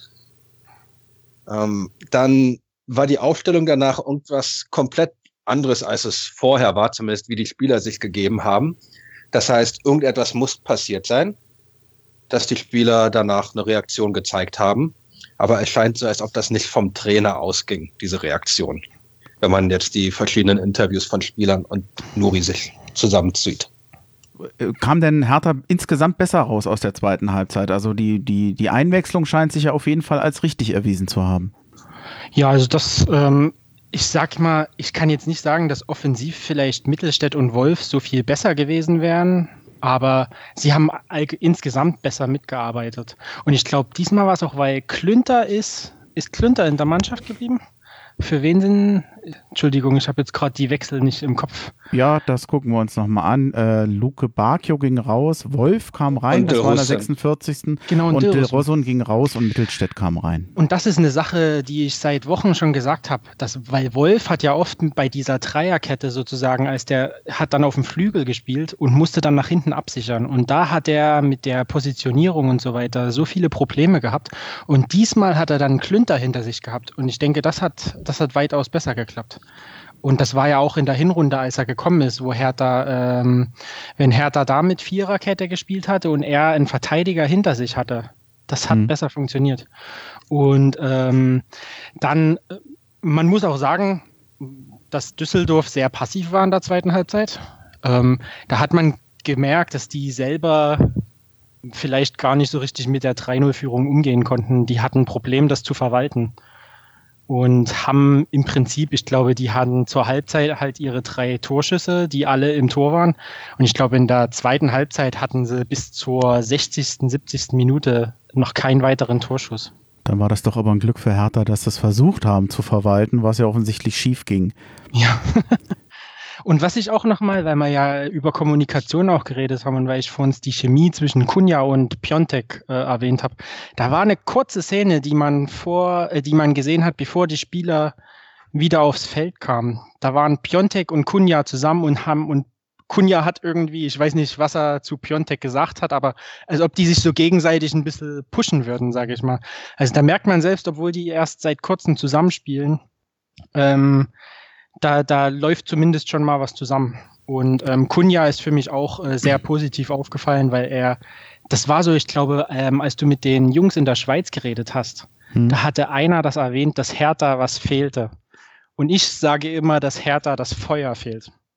Ich will nicht, dass die irgendwie, äh, äh, dass sie mehr Fouls machen, undiszipliniert sind oder irgend sowas, sondern einfach, dass sie, ja, dass es auch mal einen Spieler gibt, der vielleicht viel mit dem Schiedsrichter diskutiert, aber jetzt nicht, ähm, damit das Spiel verzögert, so wie es bei Ibišević zum Beispiel oft ist, oder zu irgendwelche sinnlosen Fouls begeht, sondern Kunja hat dieses, dieses Feuer irgendwie, dass der in jeden, dass der in jede Minute steckt. Ja, der diskutiert viel, der redet viel, aber der zeigt auch den richtigen Einsatz. Also das, das fand ich gestern echt klasse, wie der sich reingehängt viel, hat. Da hatten, ja. Viel Leidenschaft und auch für einen Offensivspieler erstaunlich viel nach hinten mit dabei. Ja. Zu Kunja kommen wir gleich, weil er wird noch eine Rolle spielen in diesem Spiel. In der 64. Ja, ich weiß nicht, ob das dann der Dosenöffner war, äh, hat Tommy uns geholfen äh, mit einem Eigentor. Der Darida hat ja wohl noch den Ball so kurz vor der Grundlinie irgendwie noch wegkratzen können und haut dann, der, der Tommy versucht eigentlich zu klären, schießt wohl daneben, oder das, der, Klär, der Versuch zu klären geht daneben, er bekommt den Ball an die Hand und von da rollt er ins, ins Tor. Also äh, unmögliches Eigentor eigentlich. Ist schon fast Slapstick. Eigentlich ist Hertha doch für sowas bekannt. Aber man muss auch sagen, das Tor passiert eben nur durch Darida. Ich glaube nicht, dass hm. irgendein anderer den Ball noch geholt hätte in dem Moment. Ja, es ging dann in der 66. Minute, also zwei Minuten später, das 3-2 für Hertha. Ja, das war ein Konter. Wolf bedient Kunja mit einem Pass und der Brasilianer, der schlänzt den Ball aus 20 Metern in die rechte Ecke. Das klingt nach einem schönen Tor. War es das? Äh, war abgefälscht. Okay. Ja. Trotzdem da, schön. Da war ein Verteidiger noch dran, aber war auf jeden Fall trotzdem ein schönes Tor, ja. Und vor allem, das klingt ja trotzdem halbwegs herausgespielt. Ja, auf jeden Fall. Und auch dann hat, ich habe jetzt, ich hatte gar nicht mitbekommen, um ehrlich zu sein, dass Wolf dann im Prinzip die Vorlage gegeben hat. Also ja, hat sich auch gelohnt, mhm. dass er dann reinkam zur Pause. Ne? Ich gehe mal den Spiel. Achso, Matthias, wolltest du was sagen? Na, was ich für Kunja noch sagen wollte, wenn man jetzt das eine Tor von einem vorherigen Spiel, was dann als Eigentor gewertet worden ist, auch sagen würde, dass es ein Kunja-Tor ist, was man bestimmt sagen könnte, dass es so ist, dann hat er ja jetzt schon eigentlich eine ganz gute Torquote für die kurze Zeit, die er bei uns ist. Das klingt, als wenn er dir Hoffnung macht, dass das so weitergehen könnte. Wir brauchen ja, ja so einen Spieler. Ich denke, er zusammen mit Piotek, das könnte vielleicht wirklich irgendwann Spaß machen. Könnte ich mhm. mir sehr gut vorstellen. Piontek hatte danach nochmal eine Riesenchance, kam wohl nicht richtig an, an den Ball. Das hätte schon das 3-3 sein können. Kastenmeier soll da sehr gut äh, reagiert haben. Wollt ihr zu der Situation noch was sagen? Sonst würde ich zum Tor kommen. Können wir ruhig weitermachen von mir. Ja. Okay, das 3-3 gelang dann noch. Elfmeter von Piontek auch verwandelt. Äh, war das ein Elfmeter? War das richtig? War das okay? War das ein echter Elfmeter? Ich habe es ja nicht gesehen. Ähm, der Torhüter war zuerst dran mhm. am Ball. Ähm, der Schiedsrichter hat geredet mit den Leuten, die, äh, wo sitzen die? Die sitzen in Köln, oder? Du meinst den berühmten die, Keller. Die Videoschiedsrichter, genau, die hat mit oder den das, Leuten was wir Keller, Keller nennen. Und ähm, hat sich dann, soweit ich mich erinnere, nicht nochmal angeschaut. Hm. Dann hat bei der Sohn der Ralf Gunesch im Hinter, hinterher gesagt, dass je, weil jeder hat gesagt, es ist ein klarer Elfmeter, es ist ein klares Ding, dass es kein Elfmeter ist. Und aber der Kontakt vom Torhüter war so minimal, dass die Videoschiedsrichter gesagt haben könnten, das ist keine klare Fehlentscheidung. Aber ich weiß es nicht, ob man das so auslegen kann. Das klingt für mich auch so, als ob es ein bisschen pro Hertha wäre, aber. Das heißt, also man kann sich jetzt nicht über persönlich, den Schiri beschweren. Mich, ja, ganz einfach. Also der Elfmeter wäre gegen Hertha definitiv gegeben worden. ja, das stimmt. Deswegen ist das ein Elfmeter. Passt. Mhm gab, äh, wie ich, also das Ganze klingt eigentlich nach einem wirklich spannenden Endspurt in dem Spiel. Überhaupt scheint das ja dann ein recht unterhaltsames Spiel gewesen zu sein. Also zumindest 3-3 klingt jetzt nicht erstmal nicht langweilig. Es gab dann noch eine große Chance für Torunariga, der aber aus kurzer Distanz dat, äh, die Pille nicht in, in Ball kriegt, äh, ins Tor kriegt und noch einen Verteidiger anschießt. Es gab noch ein Abseitstor für Düsseldorf zum Glück. Das ist nicht gegeben worden, war wohl auch zu Recht abseits. Und ganz zum Schluss noch ähm, das muss ein Glück, dass ich es nicht gesehen habe. Ich glaube, das wäre nicht für mein, gut für meinen Blutdruck gewesen. Von Kunja noch eine Riesenchance. Das Ding geht, glaube ich, nochmal an die Latte oder an den Pfosten, ne? Außenpfosten war es. Hm. Ja. Der Pass auf Piotek bevor dem Elfmeter war auch mhm. von Toro Nariga. Und mhm. wir hatten ja da in der WhatsApp-Gruppe ein bisschen hin und her geschrieben. Und in der zweiten Halbzeit war Toro Nariga wirklich überall, nur nicht in der Defensive. ähm, und das ich weiß nicht, was die Mannschaft sich dabei gedacht hat. Ich denke nicht, dass Nuri da gesagt hat, okay, du bist jetzt hier offensives Mittelfeld oder sowas. Aber das hat er gemacht und hat er gut gemacht. Und wenn er hinten gebraucht wurde, war er da. Ähm, ich bin Fan von ihm. Der soll immer spielen. Ja, ich bin bei dir. Ich sehe das genauso. Jetzt hat Hertha da 0-3 aufgeholt. Und man weiß aber nicht so richtig, was man denken soll. Die Aufholjagd, dass man daraus noch ein 3-3 macht, ist ja an sich erstmal was Positives. Nichtsdestotrotz ist es wieder mal ein direkter Konkurrent, gegen den Hertha nicht gewinnen konnte. Ich habe so zwischen den Zeilen bei euch gelesen, dass insgesamt Hertha eigentlich kein so schlechtes Spiel gemacht hat. Dass sie einfach an den Stellen in der Abwehr nicht aufgepasst haben, aber das wäre jetzt kein Grund gewesen für euch jetzt zu sagen, wir müssen mit Nuri brechen und das geht gar nichts. Ich finde, es klingt von euch gar nicht mehr so schlimm, wie es erstmal erscheint, wenn man schon 0 zu 3 hinten liegt. Oder interpretiere ich das falsch? Ich würde sagen, wir haben trotz Nuri noch 3-3 gemacht. um, ähm, so, das ist zumindest meine Interpretation davon. Um, ähm, wir waren, ich, wenn man jetzt das gesamte Bild betrachtet, wo man irgendwie schlecht gegen Mainz gespielt hat, dann 5-0 in Köln, in Köln mhm. abgeschlachtet wird und dann Tagebücher geleakt werden, lanciert werden, was auch immer, und dann 3-0 zur Pause hinten liegt. Wenn man sich das erstmal so als Gesamtbild vorstellt und dann als Spieler in der Kabine, dann ist es leicht, das Spiel zu verlieren. Es ist sehr schwer, denke ich, das dann noch zu einem 3-3 umzubiegen, mit der Chance sogar das noch zu gewinnen. Ähm, das zeigt zumindest, dass die Mannschaft, hier Doppelpass Phrasenschwein oder sowas, die Mannschaft lebt, die Mannschaft will. Und Ein bisschen deswegen Phrase sollte ist man die es, aber Mannschaft ist okay. Nicht wahr? Also, also es zeigt, dass sie es machen wollen. Hm. Und das eigentlich ist das Wichtige. Die, die Spieler werden nicht ausgepfiffen, weil sie verlieren, oder nicht nur deswegen. Die werden ausgepfiffen, wenn sie zeigen, dass sie es nicht probieren. Hm. Und solange sie den Einsatz zeigen, solange sie zeigen, dass sie wollen, das ist, denke ich, der, der wichtigste Schritt, um in der Klasse zu bleiben. Und wir haben ja sechs Punkte Vorsprung. Ja, wir haben gegen einen direkten Konkurrenten nicht gewonnen, aber wir haben eben auch nicht verloren. Wir haben den Vorsprung in einer medial deutlich schwierigeren Zeit als Düsseldorf sie hat gehalten. Und haben ein Spiel weniger, was jetzt noch kommt. Das heißt, der Vorsprung ist mehr wert. Deswegen passt schon. Daniel, von dir noch was? Ja, also ich, ich glaube auch äh, Düsseldorf, was man noch dazu vielleicht sagen kann, ist, dass Düsseldorf, glaube ich, auch vorher einen relativ po äh, positiven Lauf hatte. Ne?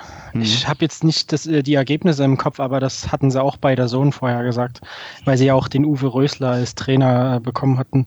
Aber ich sehe es genauso und ich muss auch sagen, dass wenn wir vor uns gesagt haben, dass die ersten beiden Tore Luke Bacchio, dass man die Luke Bacchio anschreiben kann, ankreiden kann, ähm, muss man vielleicht auch sagen, wenn Wolf in der Situation gewesen wäre, ja, also dann wären die Tore vielleicht nicht gefallen, weil der vielleicht die Räume besser zugelaufen, zugelaufen wäre.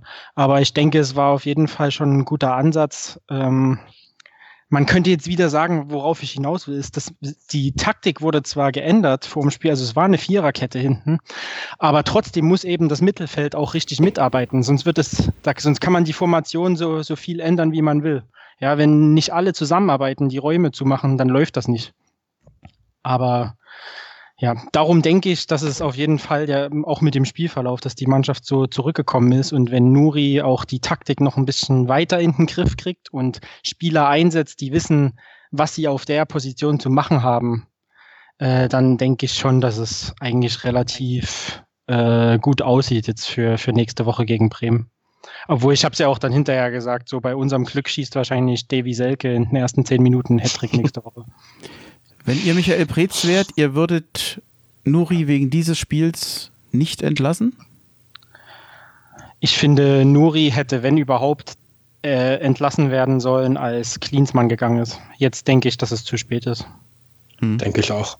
Ist das nicht aber auch eine nachvollziehbare Handlung von Michael Preetz, wenn du so viel Wirbel im Verein hast, dass du irgendwo versuchst, Ruhe reinzubringen und zu sagen, dann behalte ich doch den Trainer, den wir im Moment da haben und mache mit dem weiter, um nicht noch mehr Unruhe reinzubringen, selbst wenn ich vielleicht nicht zu 100% überzeugt bin. Ich glaube, ich hätte nicht anders gehandelt. Ein Trainer, der vorher 20 Spiele nicht gewonnen hat und nur geholt worden ist aufgrund von Klinsmann. Ich denke, keiner hätte Brezen Vorwurf gemacht, hätte er gesagt, okay, wir holen was Neues. Hm. Das sehe ich auch so. Und ähm, ich muss auch sagen, wir haben alle vorher gesagt, als Klinsmann gekommen ist äh, auch und dann Nuri mitgebracht hat, dann war das ja eigentlich klar, dass auch Nuri viel für die Taktik ähm, zuständig sein wird. Hm. Ja, also konnte man sich auch denken, dass wenn was schief lief, dass es eben auch mit an ihm gelegen hat. Und ähm, noch bitterer wurde es dann eben durch diese ganzen Sachen, die, die mit Klinsmann äh, dann hinterher erst noch rausgekommen sind. Und dann denke ich, dass, dass es auch schlecht war für die Mannschaft, dass Nuri zum Beispiel bei den Pressekonferenzen gesagt hat, dass er vor den Spielen noch mit Klinsmann gesprochen hat.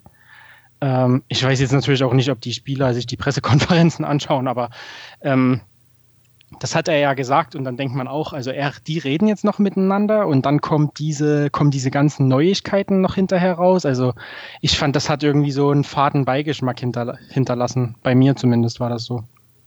Aber ja, ich denke, das ist jetzt wirklich einfach auch zu selbst. Ich weiß jetzt nicht, wenn Hertha gestern nochmal 5-6-0 verloren hätte, vielleicht, dann hätten sie wahrscheinlich die Reißleine nochmal gezogen.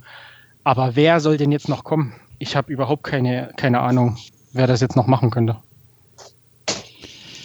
Aber die Frage brauchen ja. wir uns zum Glück ja jetzt auch gar nicht mehr stellen. Ich würde gerade, ich wollte gerade, wir können eigentlich nur raten, aber das können wir uns eigentlich sparen, weil wir, keiner von uns kann das wirklich wissen. Äh, ich ja. bin sehr gespannt, was da noch an Entscheidungen getroffen wird. Ich würde gerne einen Strich unter das Düsseldorf-Spiel machen. Ist das für euch okay? Mhm. Das war vor ein paar Jahren schon okay. Was, sechs, sieben Jahre?